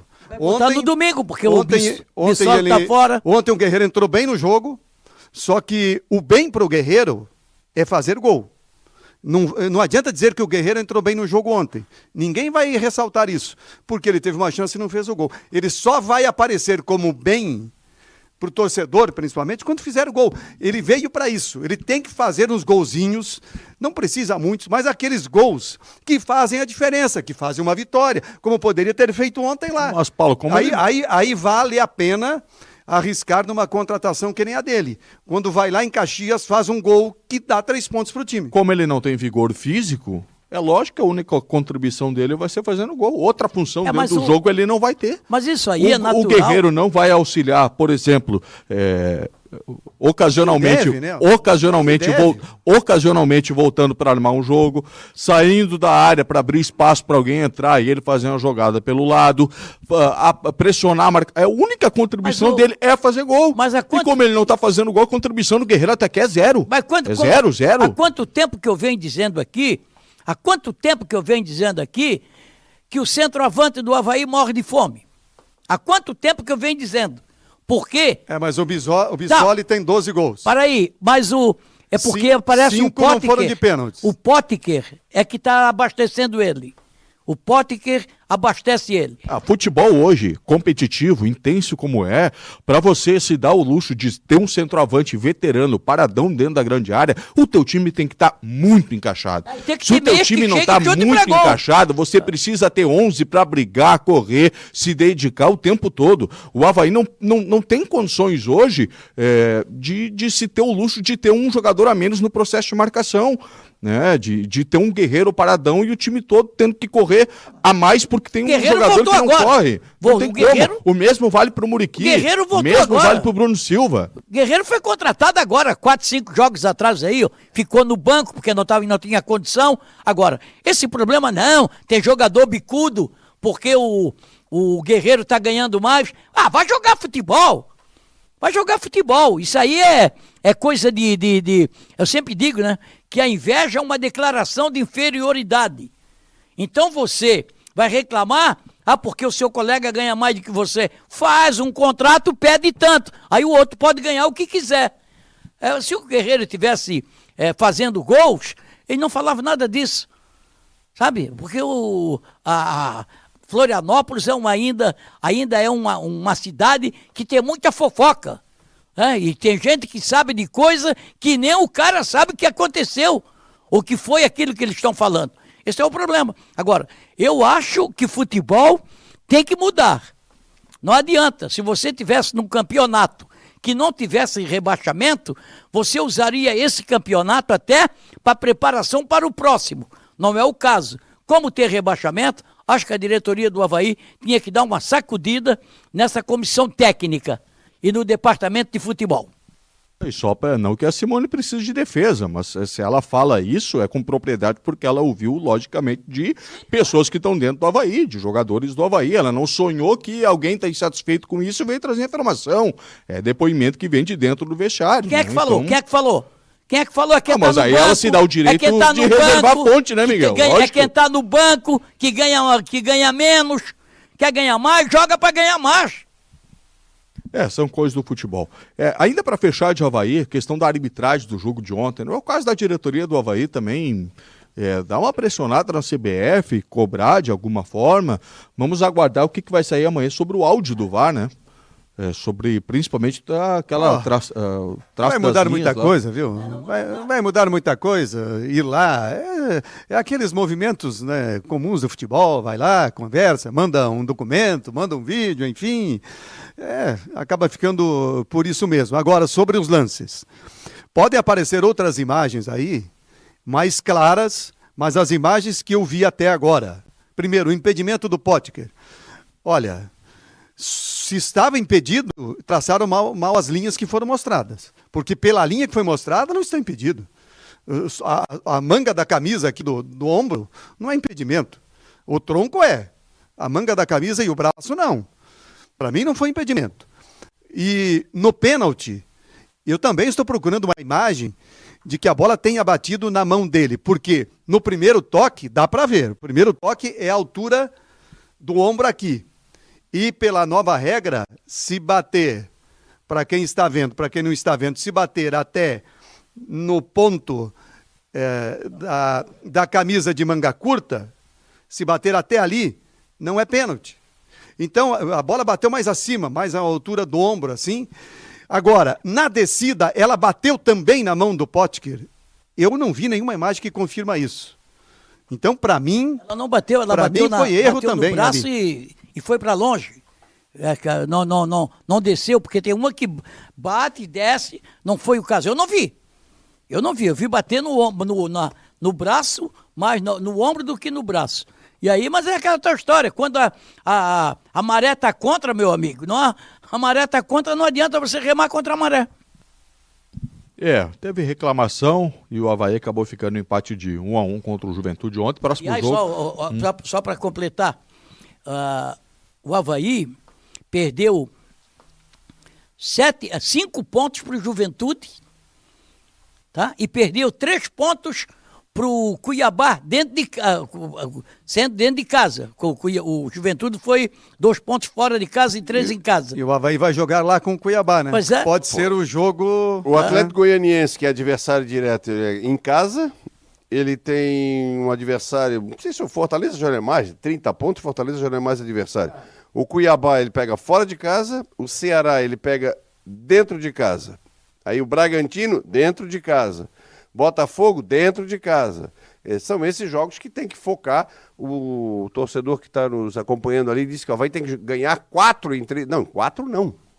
Quatro é pouco. Tem que ganhar pelo menos cinco e buscar o resto não, de empate. Ele não, ele não falou isso. O que falou do que tem que ganhar sete jogos, o Alejandro em 13. Mas o que falou dos quatro jogos foi os próximos cinco. Ah, tem tá. quatro em casa, ah, dá tá. para somar pontos. Ah, não, beleza. Os quatro, tá bom. Não, aí, tá, aí, tá, aí tá tudo certo. Aí tá tudo certo. Esses jogos, esses sete próximos jogos, não fui eu que foi, eu acho que foi o Paulo que falou isso aí, eu também concordo. São sete jogos, cinco em casa, independente de contra quem que seja, meu filho. Ou faz os pontos, É, ou no- então a situação vai no- realmente no- ficar nos próximos cinco jogos, irreversível. nos próximos cinco jogos, que são quatro na ressacada e um fora com o São Paulo, aqui com o Paranaense, o Mineiro, sai com o São Paulo, volta para Com o enfrentar o de. Goiânia e depois o Botafogo. Nesses cinco jogos, para o Havaí sair bem deles, até por uma questão emocional, uma questão psicológica, ele precisa fazer no mínimo 10 pontos. Se ele fizer de 10 a 12 pontos nesses eh, cinco jogos, ele sai, ele sai em boas condições para disputar a permanência nos outros. Ficarão faltando oito, né? Nos outros oito jogos que estarão faltando. Matemática está mostrando que hoje a projeção de permanência está de 42 a 43. Pouquinho só abaixo da média. Está na média. Aí o É, Havaí precisa 42 de, a 43. O Havaí precisa de 18 se for 42 ou 19 se for 43. É isso aí. É.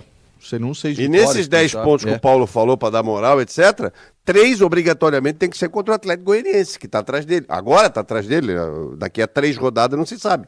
A, é, a matemática é mais fácil de fazer e parece mais viável do que é o dentro de campo. O dentro de campo que é o complicado. Exatamente. Série Esse A o é problema. pancadaria. Cada jogo é cada jogo.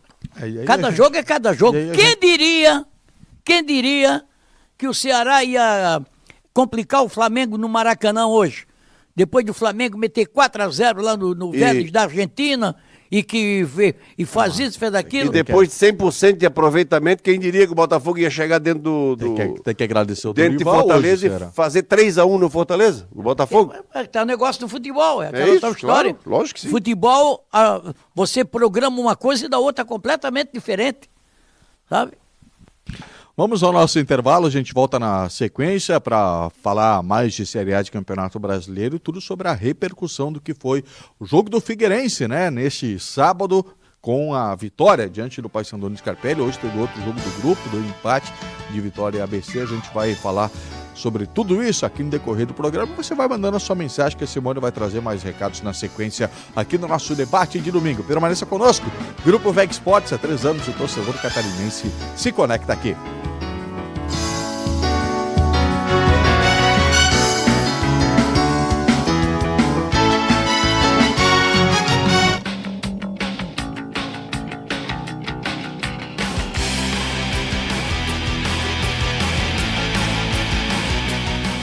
VEG Esportes.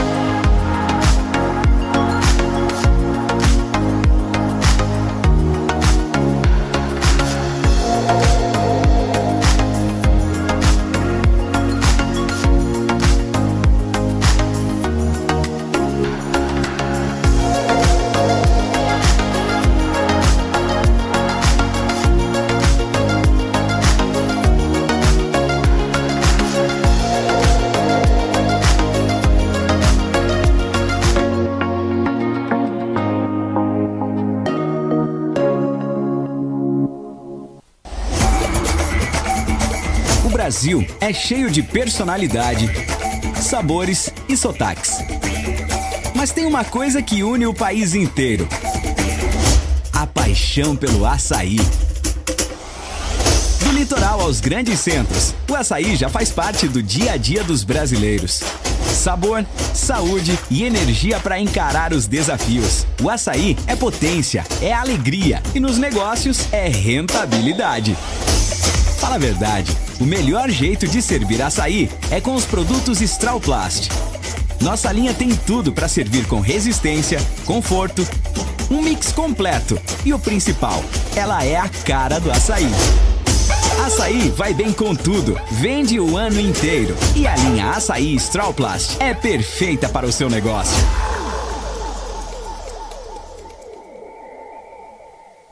Quer alugar mais? Vem para Ibagi.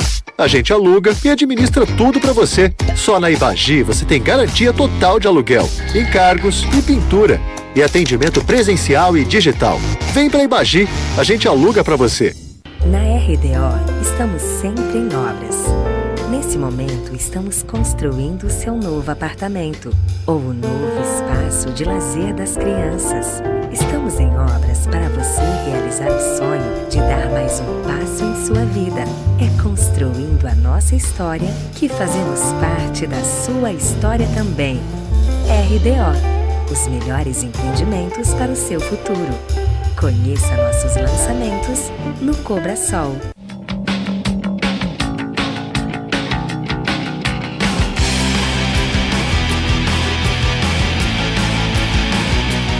Grupo VEG Esportes.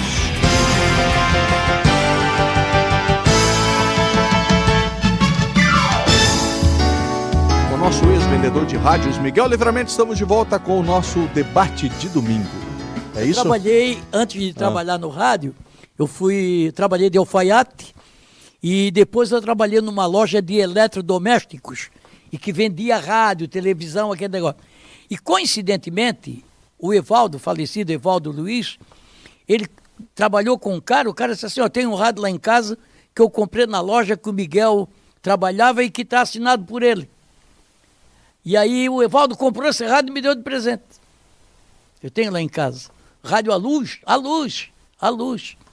Entende? É, tu fazia rádio, né? Eu lembro disso. Eu não fazia rádio. Ainda, ainda não, tem? Não, não. Eu- o rádio, esse? É? Esse eu tenho. Mas, mas não está mais fazendo rádio agora. Fazendo rádio. Eu nunca fiz rádio. Eu trabalhei em rádio e trabalhei vendendo rádio. E era, era bom vendedor, Miguel? É, fiquei 12 anos. É? É, 12 anos. Na, na empresa que eu trabalhava. Eu praticamente não era bem vendedor, né? Eu era, o, era caixa do crediário, tá? Mas era uma loja que todo mundo O negócio é cuidar do dinheiro, né? Sim, dos é ruim cuidar do dinheiro dos outros. E tu vendia rádio que falava em alemão? Não. É, porque o Garrincha não quis trazer um rádio que ele ganhou na Alemanha lá porque falava em alemão. Que barbaridade. Na Suécia, né? Foi na Suécia. Ele não É quis trazer porque é na história? Suécia. Não pode ser verídico, eu já ouvi Ah, imagina, isso é vezes, folclore, né? É, folclore, não, não, não pode ser, né? Mas são, são, são histórias aí Que do nem do aquela futebol. do cara que ganhou o motorrádio, né? O que você vai fazer com o motorrádio? Não, a moto eu vou dar para minha mãe e o rádio eu vou dar pro meu pai. É. né? Essa, essa semana tá mudando de assunto, tava ouvindo uma, uma entrevista com o jogador do Santos. Olha só a pegadinha de, de jogadores com técnico. O Emerson Leão era o técnico do, do, do Santos. E para manter o pessoal mais concentrado na véspera do jogo, ele decidiu que todos os jogadores tinham que entregar o celular pro, pro, pro Leão à noite. E ninguém podia mais ficar com o aparelho de celular. Foi o Santos senão- do Robinho. Isso, essa Menino geração da- aí, essa geração aí. Acho, Vila? que, acho que foi o Léo que deu uma entrevista Robinho. num podcast que eu assisti. E aí todo mundo teve que entregar o celular. O Emerson Leão foi de quarto em quarto recolher o celular e levar para o quarto dele. Só que os caras eram tão fechados, tão sacana, que cada um colocou um horário de despertador diferente. Aí de madrugada no quarto do Leão, começou. Cada meia hora Cada meia hora despertava um. Foi uma loucura. Ele queria matar os caras. Imagina só. Né? 2002, né? 2002. 2002 que 2002. eu lembro é, desse- Diego, Robinho. É, Diego, vai. Robinho e É. o William, que jogou aqui no Havaí, o Batoré. É o centroavante. É daquele Santos? Sim, é? claro, É, daquele tempo. Era o Léo, lateral esquerdo, É. Diego, enfim.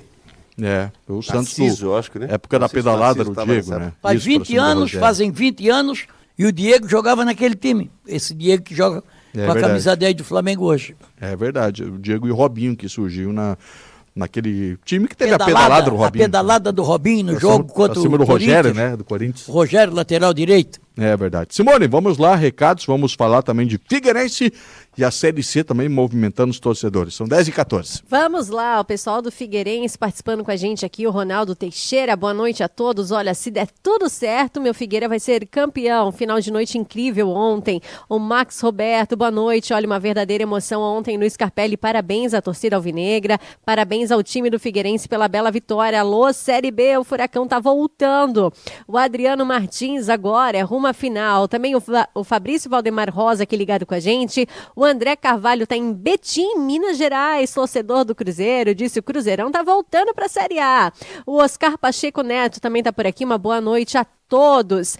Por onde tem Miguel, tem audiência. Também o Werner tá aqui ligadinho com a gente. O Jackson Silveira, Figueira, rumo à final com o Mirassol. O Tiago Costa, boa noite, bancada. Beijos para vocês. Figueirense não cabe mais na Série C a dúvida. Em qual jogo sobe? E você continua participando, interagindo. Facebook, YouTube, Grupo Veg Esportes e no nosso WhatsApp 988231111.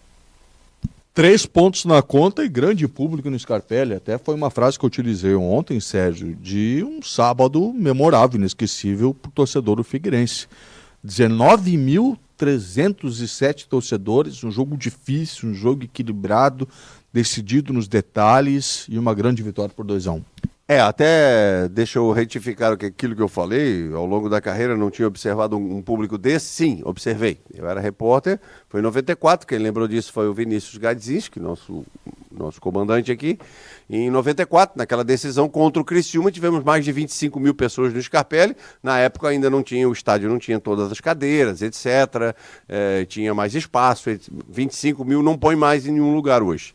Aqui em Florianópolis, no caso. Enfim, mas foi um grande público, a torcida fez uma festa sensacional. É, até a torcida era por um tempo bom, né? Já na, na, primeira partida contra o, em casa contra o Vitória, aí foi um tempo ruim, choveu, deu frio, aí o Figueirense não conseguiu botar aquilo. Ali, no jogo contra o Vitória, se temos, tivéssemos um tempo bom, eu acredito que já tinha superado os 16, já ia para 18 mil com, com certeza. E aí o público de ontem realmente dá o clima, é esse o clima que a diretoria se propôs a ter no, no estádio. E o time está dando a resposta dentro de campo. O Figueirense jogou bem ontem. Aqueles jogadores que vinham deixando a desejar. Zé Mário, por exemplo, acho que fez um grande jogo. Dividiu, pegou, marcou. O Figueirense se impôs ontem. E o Paysandu, ele foi um adversário é, difícil, muito difícil. O Paysandu marcou bem o Figueirense, o Paysandu jogou para cima do Figueirense e o Figueirense teve que jogar bastante para conseguir a vitória. O clima ajuda, evidentemente, é um clima de apoio, o torcedor apoia, apoia, apoia, isso dá moral. A baixa, eu não sei se, se vai ser muito forte ou pouco, se vai dar para voltar ou não, a gente não teve oportunidade. Segunda, provavelmente amanhã o Figueirense deva anunciar, se é que eu estou passando batido do Bassani, já anunciaram oficialmente, não? Não, ainda é. não. Então, deve, provavelmente amanhã. Deve levar 48 horas para é. fazer o exame, né? É. Mas a, a, ali o visual, ele dá o pique e de repente ele bota a mão na coxa aqui, cai, começa a chorar, todo mundo bota a mão na cabeça. Alguém, o primeiro é o André, pergunta para ele, que deve ter sido, infelizmente, tomara que não, um estiramento ali no adutor. E se for estiramento, aí é normalmente seis, nove semanas, aí tá fora do campeonato, infelizmente. Mas o Léo Arthur, dentro de casa principalmente, vem fazendo a diferença. Um meia, uh, o toque que ele deu para o Gustavo Henrique na cara do goleiro. Uh, a perspicácia que ele teve em não parar a jogada, porque se você observar a narração, eu digo, Tito toca por cobertura, a bola vai na mão do goleiro. A bola estava na mão do goleiro, a bola quicou e foi para o outro lado, uma bobeira do goleiro, problema do goleiro, o Léo Arthur fez o gol. Uma grande vitória do Figueirense. Com a combinação do resultado do empate hoje lá do, em, em Salvador, de ABC e Vitória, o Figueirense vai para uma, uma decisão, mais uma decisão contra o Paysandu. É jogo para arriscar? É. É jogo para arriscar. O Figueirense tem hoje três jogos por à frente para fazer três pontos. Três pontos.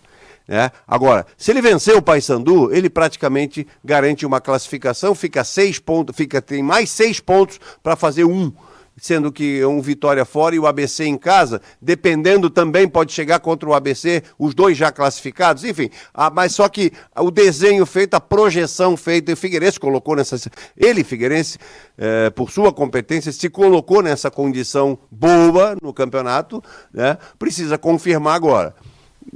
Vamos falar sobre o jogo do, do Paysandu? Já não. Mas com relação ao jogo de ontem, o Figueirense teve novamente no Andrio um jogador imprescindível para o esquema do Figueirense, a nível D, competição que ele está disputando. Lá na frente, depois veio de lateral. E o, e o Júnior Rocha, quando teve o problema do Bassani, ele poderia ter colocado o Robinho, ele ainda não ele falou, o Robinho ainda não está pronto para um jogo desse tamanho. Esse foi o grande diferencial do jogo. Aí ele botou o Moacir e o Moacir entrou muito bem no jogo. O Moacir entrou muito bem no jogo. O que ele fez em campo, assim, ele mostrou toda a sua experiência, um veterano, mas ele Gente, calma, agora é hora de parar um pouco, agora é hora de correr, agora é hora de pegar. Ele deu pegada, ele fez, ele mostrou experiência. E o Oberdão, um pouco mais à frente, é uma opção já que tem o Júnior Rocha. Penso que não tem nada garantido, está encaminhado, não sei se a palavra é encaminhado, mas o Figueirense está uh, com passos firmes para buscar o seu primeiro objetivo, que é o acesso. Tomara que isso aconteça. Ainda sobre o jogo de ontem, teve esse momento que eu considero ter sido muito decisivo, depois até o Júnior Rocha falou na entrevista coletiva, que foi a lesão do Rodrigo Bassani. Eram 36 minutos do primeiro tempo, o Figueirense praticamente não tinha criado no jogo e vinha encontrando uma desvantagem muito grande no setor de meio de campo, ali que o Paysandu estava melhor, por causa da característica do jogo. Ontem se apresentou um jogo com perfil físico de mais combate, mais dividido. O Paysandu estava ganhando é, a segunda bola e o Figueirense precisava reforçar a questão de força. Ontem não encaixou o jogo técnico, então ele precisava se encaixar, se enquadrar naquilo que o jogo estava apresentando, que era um jogo mais físico, de mais contato.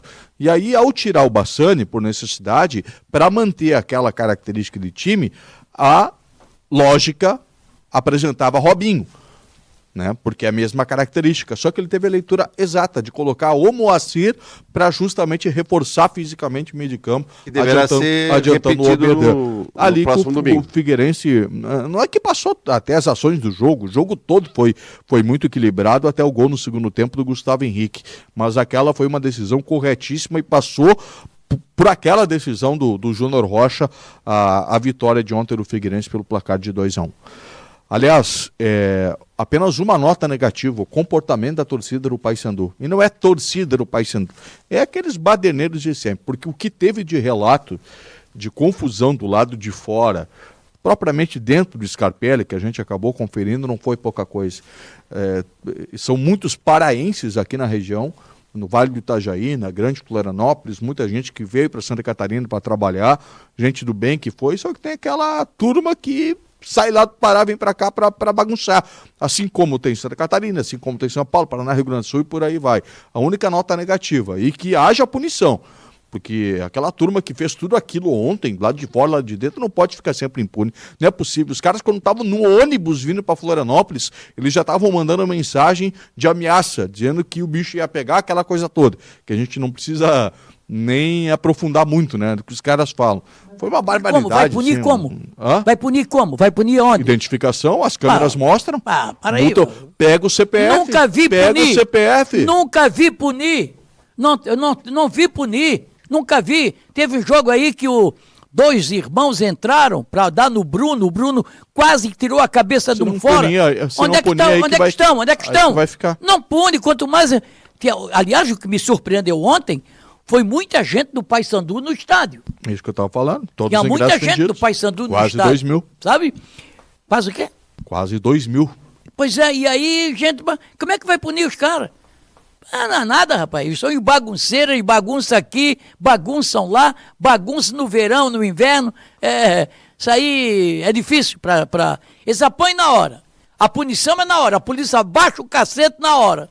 Aí, aí vão reclamar que apanharam da polícia. Figueirense tem que se preparar, desculpa, Paulo, para um clima. Eu acho que o clima hostil já vai ser para o Paysandu da sua própria torcida. Se o Figueirense faz um a 0 Principalmente do goleiro, né? É, ah, não sei, falhou, mas o cara, mas já tinha feito uma baita de uma defesa, falhou, as falhas acontecem. Agora, é, que vai estar tá um clima pesado, pesado. Se o Figueirense chega a sair na frente lá na Curuzu, é, tem que ver segurança do estádio. Tem, o Figueirense tem que se preparar para ir bem seguro para o estádio, porque é, o rolo pode ser em cima dos jogadores do Paysandu, mas isso pode sobrar. Enfim, o, o, o que se avizinha para a Curuzu que o jogo vai ser, né? Já fizeste o jogo com clima pesado lá, sem ironia, tô falando de ambiente ruim. Três vezes. Eu já fiz na Não, Curuzu. eu fiz. Cara, é complicado. Benazzi, treinador. Sabe o que que voava Complicado. Voava laranja. Os caras Não, tinham laranja laranja, não sei da onde. É. Voava laranja pro campo. Mas veio pedaço de madeira, pedaço de, de- de pe- pedra. Se o Paysandu perdeu o jogo, Não, o clima já os é pesado. jogadores vão apanhar. Os jogadores Tu sabe do que Paysandu quebraram vão o carro do Yali uma vez lá. É. Foi o último jogo do Yali. No, no Quando eles perderam 14. pro ABC, o pau já roncou lá. Quando eles chegaram no aeroporto lá, já deu rolo, confusão, e tal, etc, etc. Então, aqui a confusão foi depois do segundo gol do Figueirense. Aí eles jogaram uma bomba ali na- nos jogadores que estavam aquecendo atrás do gol. Quer dizer, é um clima pesadíssimo lá. Então, todo mundo que envolvido com a organização do espetáculo tem que estar antenado para isso, porque o clima vai estar pesadíssimo. Vai estar lá o estupim do lado do- de uma fogueira. Qualquer coisinha, qualquer fagulha vai acender e o bicho vai pegar. E é um bom time o Paysandu. Também achei. Para o nível de Série C, um bom volante, time. o Marlon Bom time. tem 10 gols na competição, o Robinho, o ponteiro aquele, ponteiro mesmo, aquele que vai pra cima, vai pra cima. Eu, um bom time, Paysandu, bom time. Não ganhou ninguém. Três jogos e não ganhou ninguém. Acontece, né? Fez uma Não ganhou grande ninguém. primeira fase. Lembro que o Ipiranga fez no ano passado, também uma grande primeira fase. Era o próprio Júnior Rocha técnico.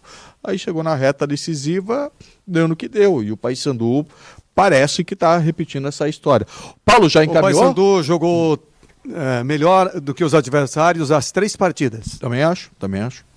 Ele não foi pior que Não o do Figueirense, Figueirense. não. Ele Não não, foi pior que o Figueirense. Que o Figueirense, Figueirense ontem ele não foi. Scarpelli, não, hein? Mas contra o ABC e Vitória o ele que foi o melhor. Paysandu eh, cometeu nesse jogo no Scarpelli foram falhas muito infantis, muito gritantes. No primeiro gol do Figueirense foi uma coisa incrível que aconteceu com o goleiro e depois na saída de bola do segundo gol. Isso não tira o mérito do Figueirense. A torcida do Figueirense deu um show, foi um espetáculo à parte o que aconteceu no Scarpelli. É difícil acontecer, ainda mais numa Série C. Eu já falei aqui, o Figueirense teve um despertar do torcedor a partir daquele jogo com o São José. E ontem, assim, foi uma cereja no bolo. Agora, o jogo. Tem jogo que você ganha mais pelo erro do adversário. Tem jogo que você ganha dando show. O Figueirense ganhou dando show do Vitória. 5 a 1 Diante do Paysandu, o Figueirense não foi melhor. O Figueirense ganhou por erros infantis do Paysandu. Tira o mérito do Figueirense? Não. Ele aproveitou. O Léo Arthur estava ali, aproveitou. E principalmente no segundo gol, o Léo Arthur, que fez o toque, né? Que fez o passe. É, mas o Deu segundo um lindo gol. passe. E o Gustavo Henrique fez um golaço. É, mas esse segundo gol, a bola começou lá com o Muriel, lá na de- lateral direita. Ele, de desencan- bola do Paysandu. ele desencantou, o, o Gustavo Henrique desencantou, não porque não viesse fazendo gol, ele, ele, fez outros gols recentemente, mas desencantou porque ele fez um golaço, ele chegou na frente do goleiro e deu um toque por cima. Na fase anterior, ele dava um balaço no peito do goleiro. Então ele desencantou nesse sentido. Então o Figueirense fez uma vitória extraordinária diante de um cenário desfavorável no jogo, também pela lesão do Bassani, naquele momento perdendo por 1 a 0 e o Bassani se machuca. Então foi uma vitória que tem um valor ainda maior, considerando a dificuldade imposta pelo adversário. Agora, o ABC, surpreendentemente, né, encaminhou a vaga, não garantiu, hein? Encaminhou. O Figueirense tem uma tendência, não está encaminhado, mas tem uma tendência muito forte também de classificação neste momento.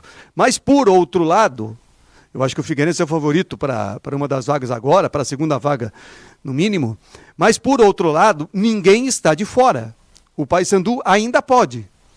Ele ainda pode fazer O três ABC vitórias. chegou a sete pontos, né? É o ABC 7. É, Figueirense, o- seis. O, o Vitória nem se fala. Vitória está no páreo é, com quatro pontos. Então, é isso que o Sérgio falava do jogo lá em Belém. Tem, tem que ir com todos os cuidados, né? Com, com, com tudo que envolve uma partida como essa. E se puder liquidar nesse jogo, ele fica tranquilo. Se puder, por quê?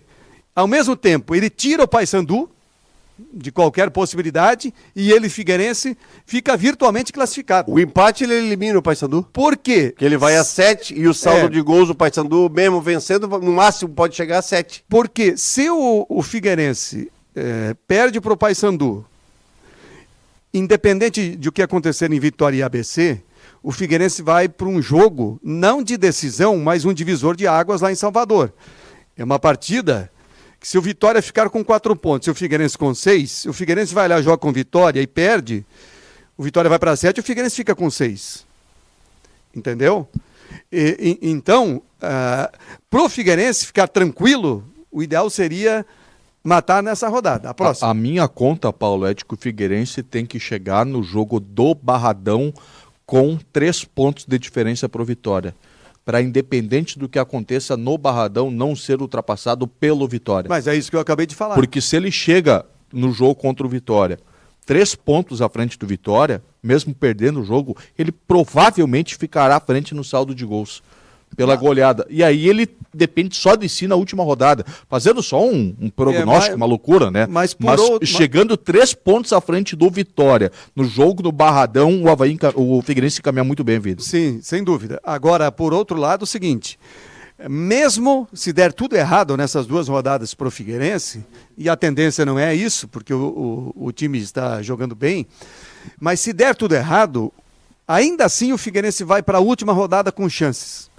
Depende. Depende. Tal, tal, talvez, talvez, é, se der tudo errado mesmo, não dependendo só do resultado dele, mas ainda com chance. Sim, sim, sim, sim. Mas não ainda com chance. Do resultado, é isso? Mas com a possibilidade de ele chegar na última rodada dependendo só da vitória dele e o ABC talvez já garantido, também é grande.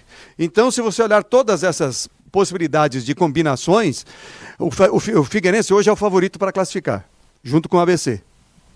Mori, vamos lá, recado do torcedor alvinegro, eufórico, feliz da vida, né? Com esse grande momento. São seis pontos em três jogos na segunda fase. Vamos lá, por aqui o Walter de Blumenau, torcedor do Figueira. Boa noite a todos os engajados. Quero aqui dar parabéns à grande nação alvinegra e mostrar que sim, somos a maior e mais fiel torcida do estado. Quebra tudo, Figueira. O Ricardo de Souza, resultado do Vitória ABC foi bom pro Figueira. O Joel Supitz, o Figueira vai brigar pelo título. Também por aqui o Fausto Júnior. Boa, Sérgio, você é um grande cara. Também o Darlan Lemos da Cunha, boa noite. Grande vitória do Figueira ontem, muita luta do time e show da torcida. Precisamos pontuar fora de casa também para consagrar o acesso em casa. A Rua da torcida Elas também ligadinha com a gente. Ela que estava lá, ela falou jogar uma bomba aí no setor A que pegou no senhor. Lamentável. Também o Marco Silva, Figueira, coisa linda. Vamos subir Figueira. Também o José Francisco de Santo Amaro.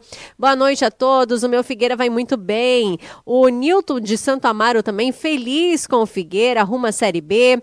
O Anderson Silva, boa noite, Veg. Não pude estar no jogo ontem, pois estava trabalhando, mas contra o ABC estarei lá. Sobe Furacão, Josué Krieger também. Figueirense vence Paysandu na próxima rodada com gol do Léo Arthur de fora da área. Também o Aldi Câmeres. Hoje eu assisti o Vitória e ABC. Fizeram um jogo com muita força e pouca técnica. Percebo que o Figueirense tem condições de ganhar e subir. Também o Julian Antônio Nal, boa noite. Ontem a nossa torcida deu show novamente. O Felipe Araújo, vamos Figueira, grande vitória alvinegra ontem. Série B, estamos perto. E aí o Daniel Antônio perguntando é, como será o mando das finais? Conta ponto dos dois turnos? Conta para decisão para ver quem que vai fazer, por exemplo, a final em casa e quem vai fazer o, o, o jogo fora, segue contando a pontuação agora da segunda fase. Para a decisão, segue contando. Tá aí, então a resposta, Daniel. E você continua participando, interagindo, Facebook, YouTube, Grupo Veg Esportes e no nosso WhatsApp 988231111. Aliás, assisti boa parte hoje do jogo Vitória e, e ABC, o jogo que foi lá no Barradão, pouquíssima chance de gol. No segundo tempo, praticamente o Vitória teve uma chance no cruzamento do alemão. Não sei se foi o Trellis que finalizou, boa defesa do goleiro do ABC e. Rodrigão o Rodrigão. E paramos por aí, né, Paulo? Foi um jogo também de pouquíssimas chances de gol, Vitória e ABC. Até acho que o placar foi, foi justo lá no Barradão. Ah, era o que o ABC queria, né? Era o jogo do ABC. Quem precisava fazer alguma coisa era o Vitória. Mas o Vitória não é esse time ousado, agressivo. Eu já falei aqui, é um time que vai devagar e vai sempre, né? Mantém as linhas baixas quase o tempo todo, enfim. Mas é um time que ele, ele mantém uma estabilidade de rendimento eh, dentro dos jogos, enfim, tanto é que ficou aí oito partidas, só perdeu a invencibilidade para o Figueirense numa tragédia que ocorreu para o Vitória no Lando Scarpelli, né? Deu tudo certo é, para o Figueirense. Mas o, o, ABC agora é que ficou, ficou ali, né? Tem o Vitória em casa e o Paysandu em casa. Dois jogos seguidos lá em Natal. Tem tudo para liquidar. Agora, se não liquidar nesses dois jogos, ele pode ficar de fora, né? Ah, vai classificar, né? Tá louco. O ABC é a melhor defesa da melhor zaga da, da Série C. É muito difícil fazer gol no ABC. Ele vai matar, com certeza ele vai matar. Ele vai classificar. E aí depende do Figueirense firmar o pé lá, dois empates, é, que são grandes resultados. E aí depois vem com o ABC aqui para fazer o jogo final, mas que o ABC vai classificar, eu não tenho dúvida.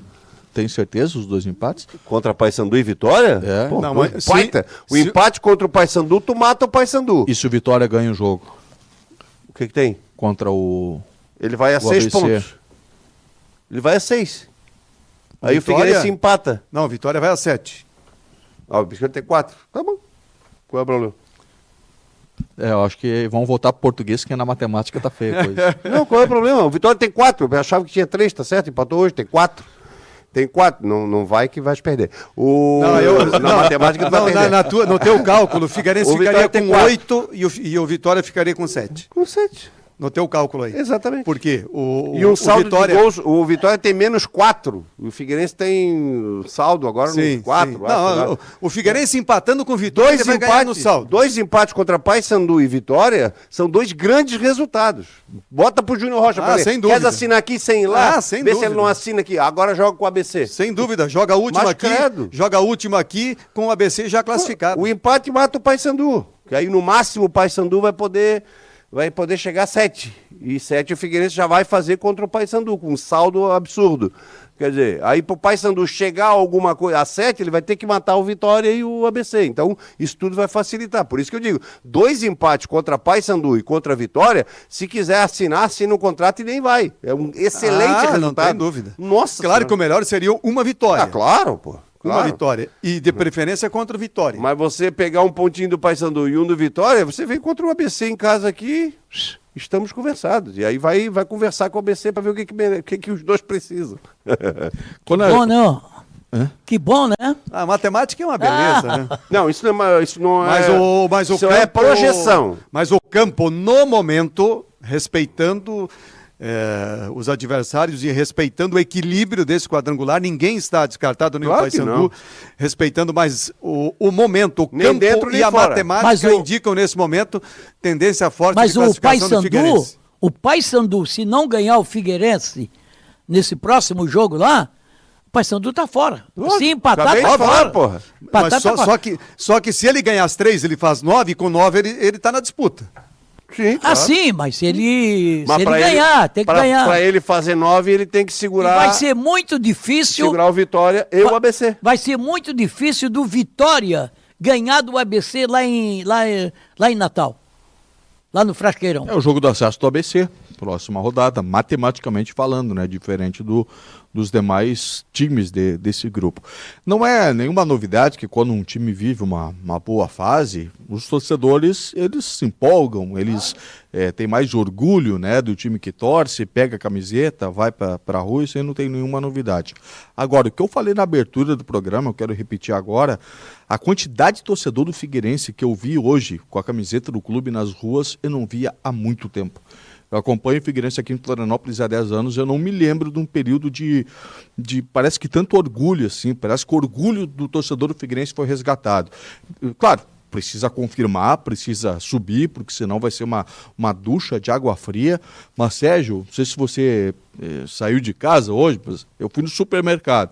Depois eu fui na Beira Mar Continental. A quantidade de torcedor com a camiseta do Figueirense na rua fazia tempo que eu não É, registrava. a palavra que tu falou é confiança.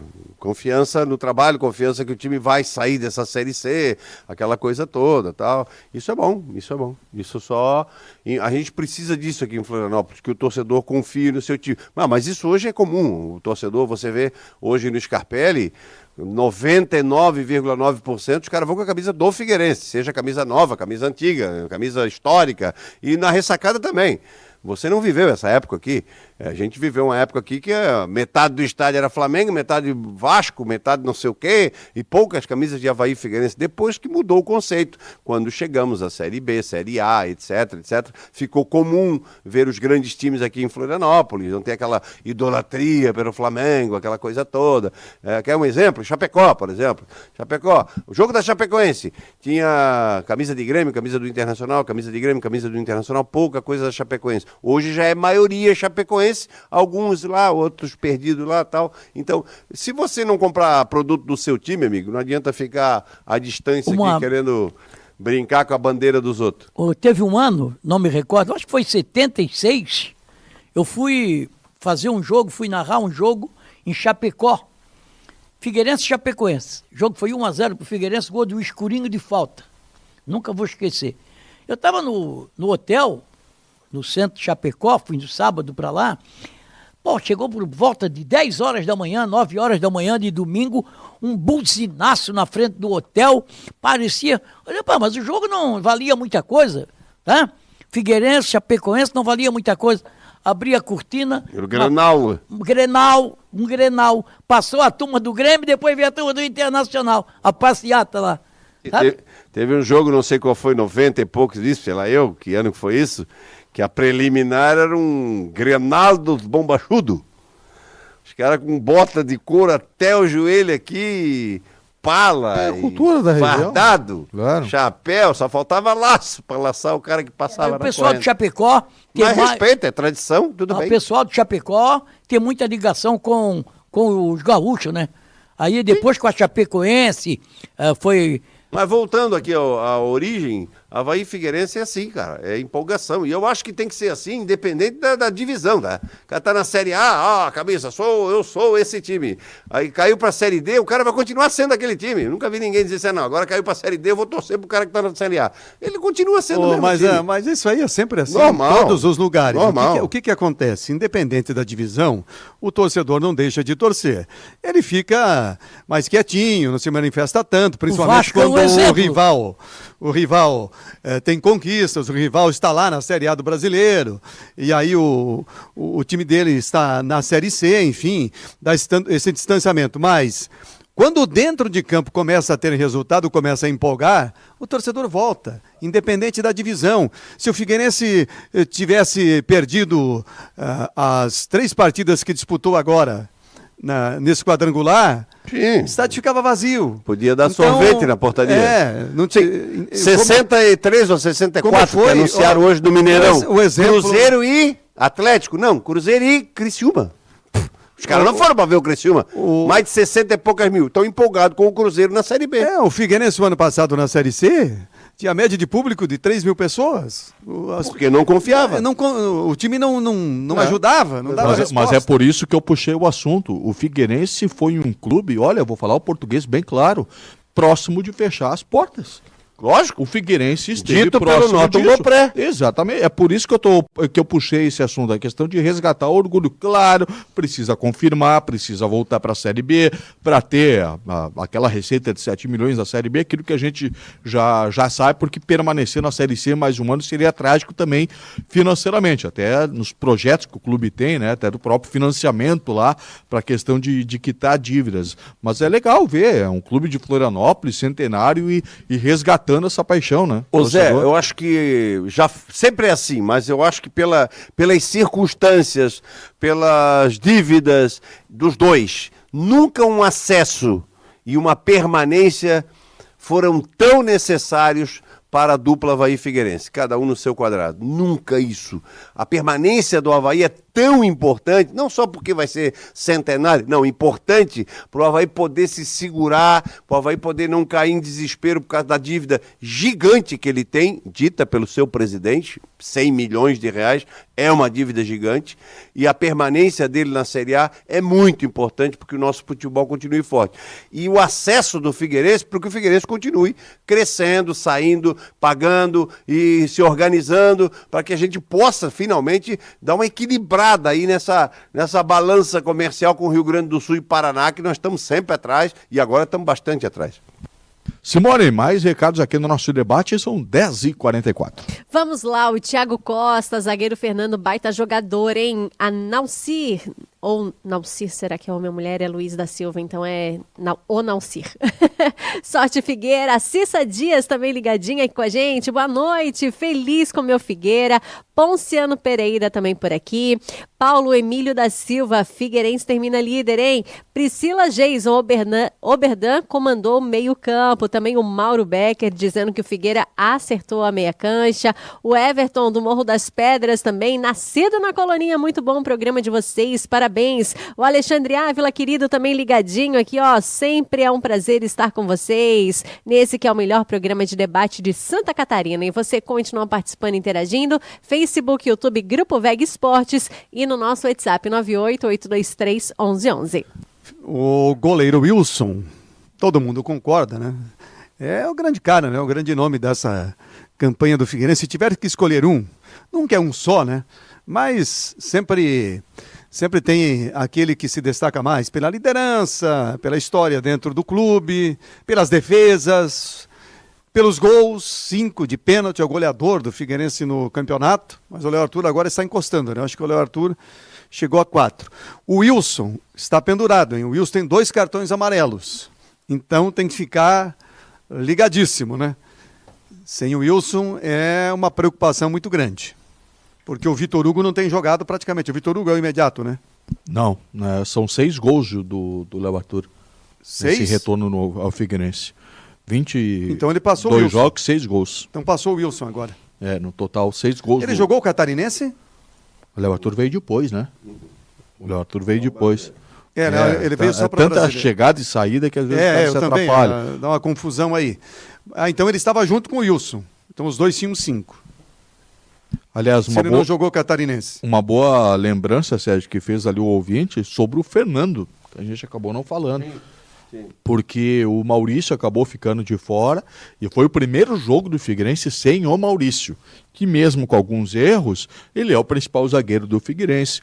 E o Fernando ontem jogou como se fora um experiente, como se fora já um cara antigo dentro do estádio Orlando Scarpelli. O roteiro do filme, que a gente que já fez tanta coisa, tanto já viu assim, antes do jogo, momentos antes do jogo, anuncia o Maurício tá fora. Ih, caramba. Quem vai entrar? Vai entrar o Fernando. Aí, durante o jogo, Bassani machuca. Quer dizer, o roteiro foi de coisinhas negativas que, que poderiam alterar o, o estado eh, anímico, vamos dizer, do time. O que não aconteceu. O Fernando foi uma grata surpresa. Achei muito tranquilo. Bola aérea, foi bem pra caramba. E provavelmente, não sei se qual é a condição do Maurício, mas se não tiver, joga Fernando tranquilamente. E aí poderia ser uma opção até para o lugar do Cadu, né? Se for o caso, a opção do, do, do Júnior Rocha. Mas segundo ele, se o Maurício não tiver condição, a tendência é que o, o time, sem o Bassani, evidentemente, com o Moacir no meio de campo, seja o time que comece o jogo lá eh, contra o Paysandu.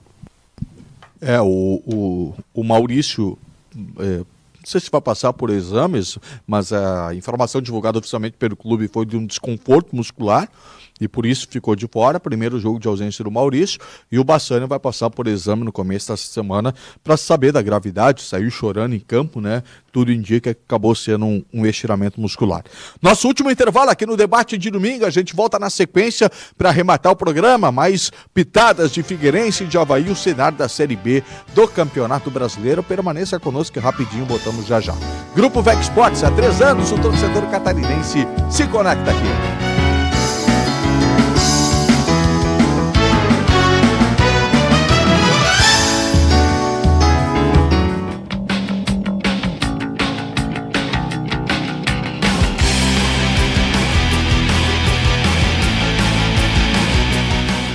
VEG Esportes. Quer alugar mais? Vem para Ibagi. A gente aluga e administra tudo para você. Só na Ibagi você tem garantia total de aluguel, encargos e pintura. E atendimento presencial e digital. Vem para Ibagi, a gente aluga para você. Na RDO, estamos sempre em obras. Nesse momento, estamos construindo o seu novo apartamento ou o novo espaço de lazer das crianças. Estamos em obras para você realizar o sonho de dar mais um passo em sua vida. É construindo a nossa história que fazemos parte da sua história também. RDO, os melhores empreendimentos para o seu futuro. Conheça nossos lançamentos no Cobra Sol. O Brasil é cheio de personalidade, sabores e sotaques.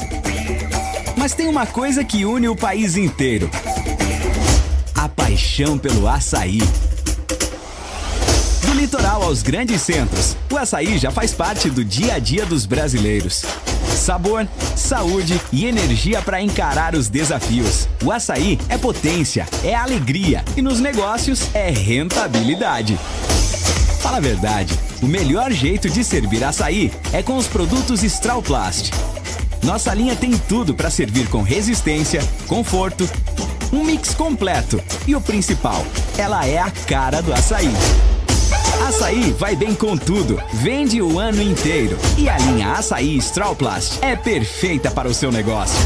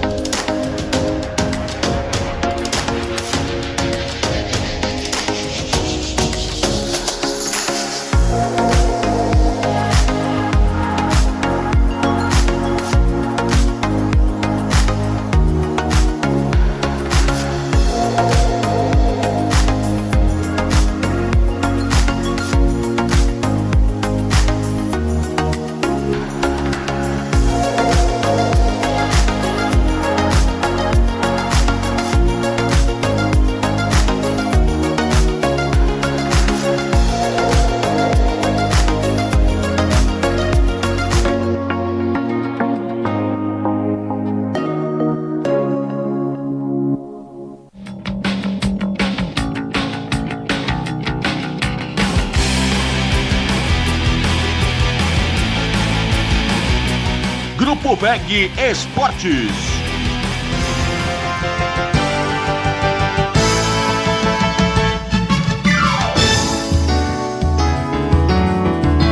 Debate de domingo aqui nos canais VEG Esportes, atualizando a sua agenda. Havaí Figueirense voltam a campo no Campeonato Brasileiro no próximo domingo. 11 da manhã, o jogo do Havaí contra o Atlético Paranense no estádio da Ressacada. Possivelmente, Miguel, o Atlético já com força máxima, né? Ele poupou até alguns titulares contra o Fluminense, porque tem a Libertadores nessa semana contra o, o Palmeiras, terça, mas depois já não vai estar envolvido, né? Então tudo indica que vem para Florianópolis com o que tem de melhor. E depois, no, no domingo, 5 da tarde, o jogo do Figueirense contra o Paysandu lá na Curuzu. O Havaí precisa vencer o jogo. Pode vir o Atlético completo, incompleto, com 10, com 9, com 40, com 50. O Havaí tem que é, vencer o jogo em casa. O que está fazendo a diferença no Havaí são as duas derrotas que ele teve contra a Juventude em casa e contra o Cuiabá. Numa fase em que o Havaí estava bem e perdeu de 2 a 1 Aliás, o, o, o, o Cuiabá, acho que foi 3 a 2 né? Se não me falha a memória. É, é, perdeu o jogo. Esses seis pontos estão fazendo a diferença para o time do Havaí. Estão fazendo a diferença. Então, tem que fazer o dever de casa. Seja lá. Ah, mas não é do campeonato. Então não entra no campeonato. Está sabendo que a Série A vai disputar com os melhores times do Brasil. Com os melhores 20 da época do Brasil é contra Flamengo, é contra Palmeiras, contra São Paulo, Atlético e Atlético, e vai e por aí vai. Tem ali uma turma, né, que não é tão famosa como o Botafogo, que hoje ganhou do, do Fortaleza lá de 3 a 1 lá no, no, no Castelão, lá em Fortaleza. Mas o Havaí tem que é, se impor dentro de casa e ganhar os jogos. Não pode tomar gols bobos, como tem tomado, por exemplo, nos últimos jogos, tomou gol de pênalti contra o Internacional. O jogo já tinha acabado, o Havaí tomou o gol de pênalti. O jogo estava acabando já. A bola foi para a área, o... bateu lá na mão do Rafael Vaz, pênalti. Ontem está ganhando o jogo, pênalti. Então são essas coisas assim que tem que tomar muito cuidado, porque e a diretoria tem que atuar, mas o departamento de futebol do Havaí tem que ser cobrado. Parece que estão concordando com tudo. Não, deixa passar, sabe? Não, aquele cara, não, tá bom assim, deixa assim. Não é assim. Acho que o Havaí tem que cobrar, a diretoria tem que cobrar do departamento de futebol. E não é só cobrar, tem que ter resposta dentro de campo. Se eles cobraram contra o Juventude, não teve resposta. As vitórias de Chapecoense e Brusque fizeram com que esses dois times, ao menos neste momento, fiquem de fora da zona de rebaixamento da, da Série B. Mas a gente vê até pela situação dos concorrentes, está longe de ficar confortável a situação, né? Ambos permanecem colados ali no Eu Z4. acho que a chegada do, do, do Dalpozo é, deu um ânimo na Chapecoense. Agora tem que ver se é só a primeira partida, que normalmente, normalmente, né, historicamente, estatisticamente, quando um técnico assume, aí aquele que não estava correndo muito começa a correr mais, aquele que estava no banco sem ser aproveitado passa a, opa, o homem está chegando aí, eu vou mostrar serviço, de repente com ele eu jogo. É isso que acontece. Tanto é que quase todos os times já trocaram de treinador, à exceção daqueles lá de cima. Uh, mas a Chapecoense trocou. Penso que a Chapecoense é melhor do que aqueles times que estão na zona do rebaixamento e deve se manter. O Brusque teve uma estabilidade forte, vamos ver se o Kleina consegue dar um, um, ritmo, tem uma base já que deve ser renovada. Eu acho que o Brusque, nesse processo aí, ele demorou um pouco. Aquele time uh, que a gente já a gente mesmo que não acompanha o dia a dia do Brusque, mas nós já, já conhecíamos, né?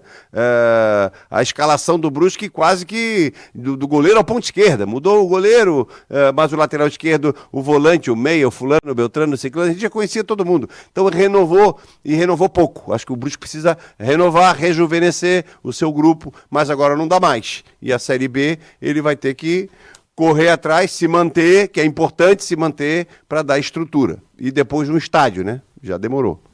Paulo, deixa eu só, ah. antes que eu esqueça, o Wilson não está pendurado, né? O é. Figueirense não tem pendurados não está momento. Com, não foi o segundo dele? Não.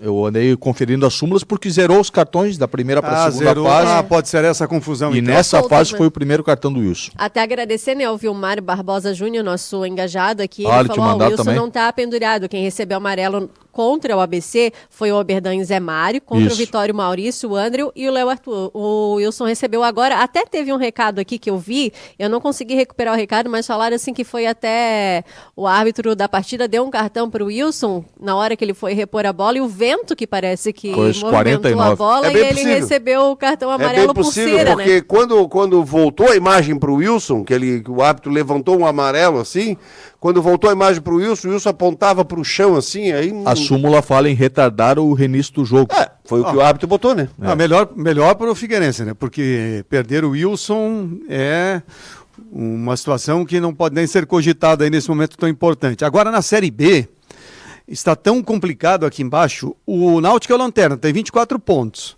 Está um pouquinho distante. Mas o Vila Nova, que é o 19, tem 28. O Guarani, o 18, tem 28. O Operário, que é o 17, que é o primeiro da zona de rebaixamento, tem 29. Não, o Operário. 30. O Operário tem 30, o Guarani tem 29. O Operário ganha do Londrina. O, CSA é o primeiro fora, tem 31. O Brusque também tem 31, a Chapecoense 32. Tem uma diferença muito pequena. É muito apertado. Precisam vencer na próxima rodada, né? Uma vitória do Brusque, não sei com quem que o Brusque joga agora, joga fora de casa, né? É, e, a, e a Chapecoense também, aí para dar uma aliviada, porque se ficar aí, agora vai, vai espremendo a coisa, vai ficando. Né? Vai ficando Miguel, no, O Brusque no... joga com o Náutico, que ah? é o último. O Brusque joga com o Náutico sexta-feira. Lá no Recife? É, lá em Recife, é o último colocado. O Criciúma recebe o Bahia na quinta-feira. E a Chapecoense, depois da vitória, agora sai para pegar o Londrina no sábado. Aliás, isso eu sei, ah, o, Criciúma é dia 8, né? É dia 8, até porque é, eu fui convidado para ir a Criciúma, que eles vão inaugurar uma cabine lá no estádio Ercílio Luz, em nome do uh, uh, Heriberto Wilson, perdão, lá no Heriberto Wilson, uma cabine em nome do nosso e meu amigo particular, falecido o, o Milioli, Milioli Neto. E Francisco Milioli Neto. Francisco Milioli Neto.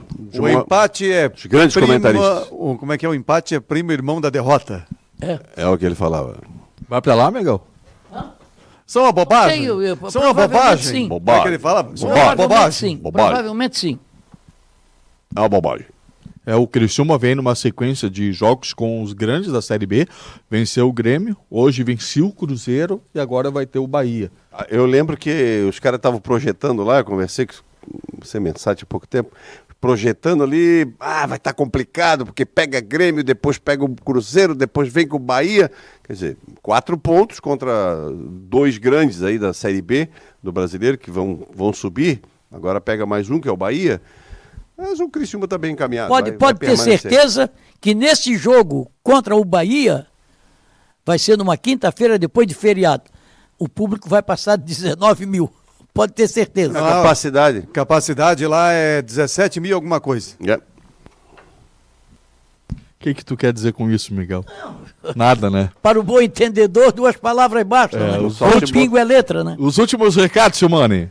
Vamos lá, o Luiz Carlos Chagas, parabéns, torcida alvinegra. A Rô deixou um recadinho aqui dizendo: ah, terça-feira tem Figueirense Joinville pela Copa Santa Catarina às 15 horas. Rô, o jogo mudou. Ela ainda falando assim: seria bom todo mundo lá prestigiando. Mudou para as 20 horas a pedido da torcida para a torcida poder comparecer, porque terça-feira às 3 horas da tarde é complicado, né? Então o jogo é- será às 20 horas, esse jogo pela Copa Santa Catarina. Também o Gabriel Abraham tá por aqui. Bora dançar, Miguel. O pessoal tá esperando finalzinho do programa dançar, dançar. Não, são duas coisas que eu nunca aprendi na vida: dançar e tocar violão. Sempre tem a primeira vez. dúvida? Não, mas eu não, não, não tenho. Violão eu posso trazer no próximo programa, a gente Não, não começa preciso, um não curso. preciso.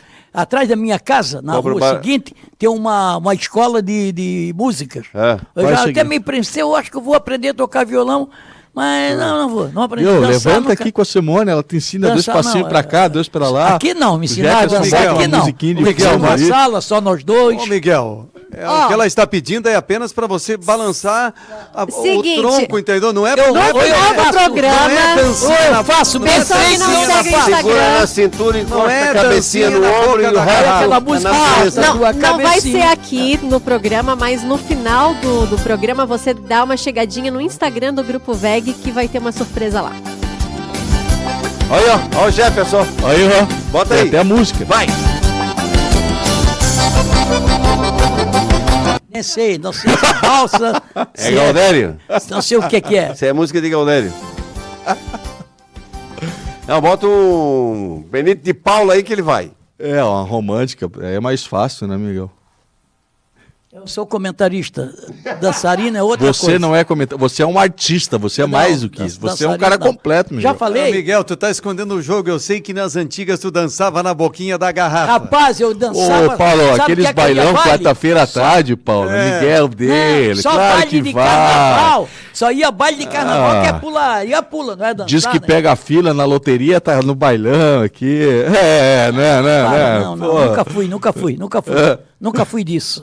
Valeu, Paulo Branco. Uma boa semana. Valeu, muito obrigado aí aos nossos queridos engajados, galera digital, 12 mil, 12K no canal de YouTube, muito obrigado mesmo pelo carinho, obrigado aí colegas e a gente se encontra nas redes sociais na semana, até mais. Sabe o que, que eu lembrei? A Simone faz aula de polidense. Levar o Miguel pro polidense, que tal? Tem que, tem que dançar ela aí, ó. É. Bota um biquíni, vai dançar ali pra gente ver, né? Polidense, aquele, o ferrinho aquele Isso, isso. espetado ali. É, É não- mesmo? Claro. Quem quer ver a cena é só acessar o Instagram da Simone, velho. Ela dá uma aula, dá um banho até nisso. Por isso que ela vive sempre de jaqueta, mesmo com 30 graus, tá toda roxa. Valeu, Sérgio. Um abraço a todos, grande semana. Quarta-feira tem feriado, bom feriado a todo mundo. A gente tá aqui domingo de manhã. O jogo do Galo da madrugada. Coisa medonha, tem que acordar cedo, hein, Miguel? Vamos acordar cedo. 10 horas da manhã. Não sei, já tá escalado? Sim, claro, já saiu escala. Você não viu o grupo da VEG, viu? vi, ah, garoto. Não já, vi a escala, porque em todo jogo já tá escalado. Temos escalado. Ô, Miguel. Então não precisa ver? Então tá certo. É, tá que hora nós vamos estar aqui? Pra começar? O quê? Que hora nós estaremos aqui? Não sei qual é, eu não vi a escala ainda, não sei qual Ah, é a então não que olha não, pra ver se não chega atrasado. Depois eu vou olhar. Sete da manhã, domingo, Miguel estaremos nunca aqui. chegou atrasado. Tem que Sete levantar horas. cedo. Aliás, essa semana eu vou ter que Pô, levantar mas que cedo. viarada, hein? Pô, vocês ah, dorme até que hora? 10 horas da manhã inicia um programa, é cedo? Eu não consigo ficar na cama depois das 10. Às 10 eu levanto.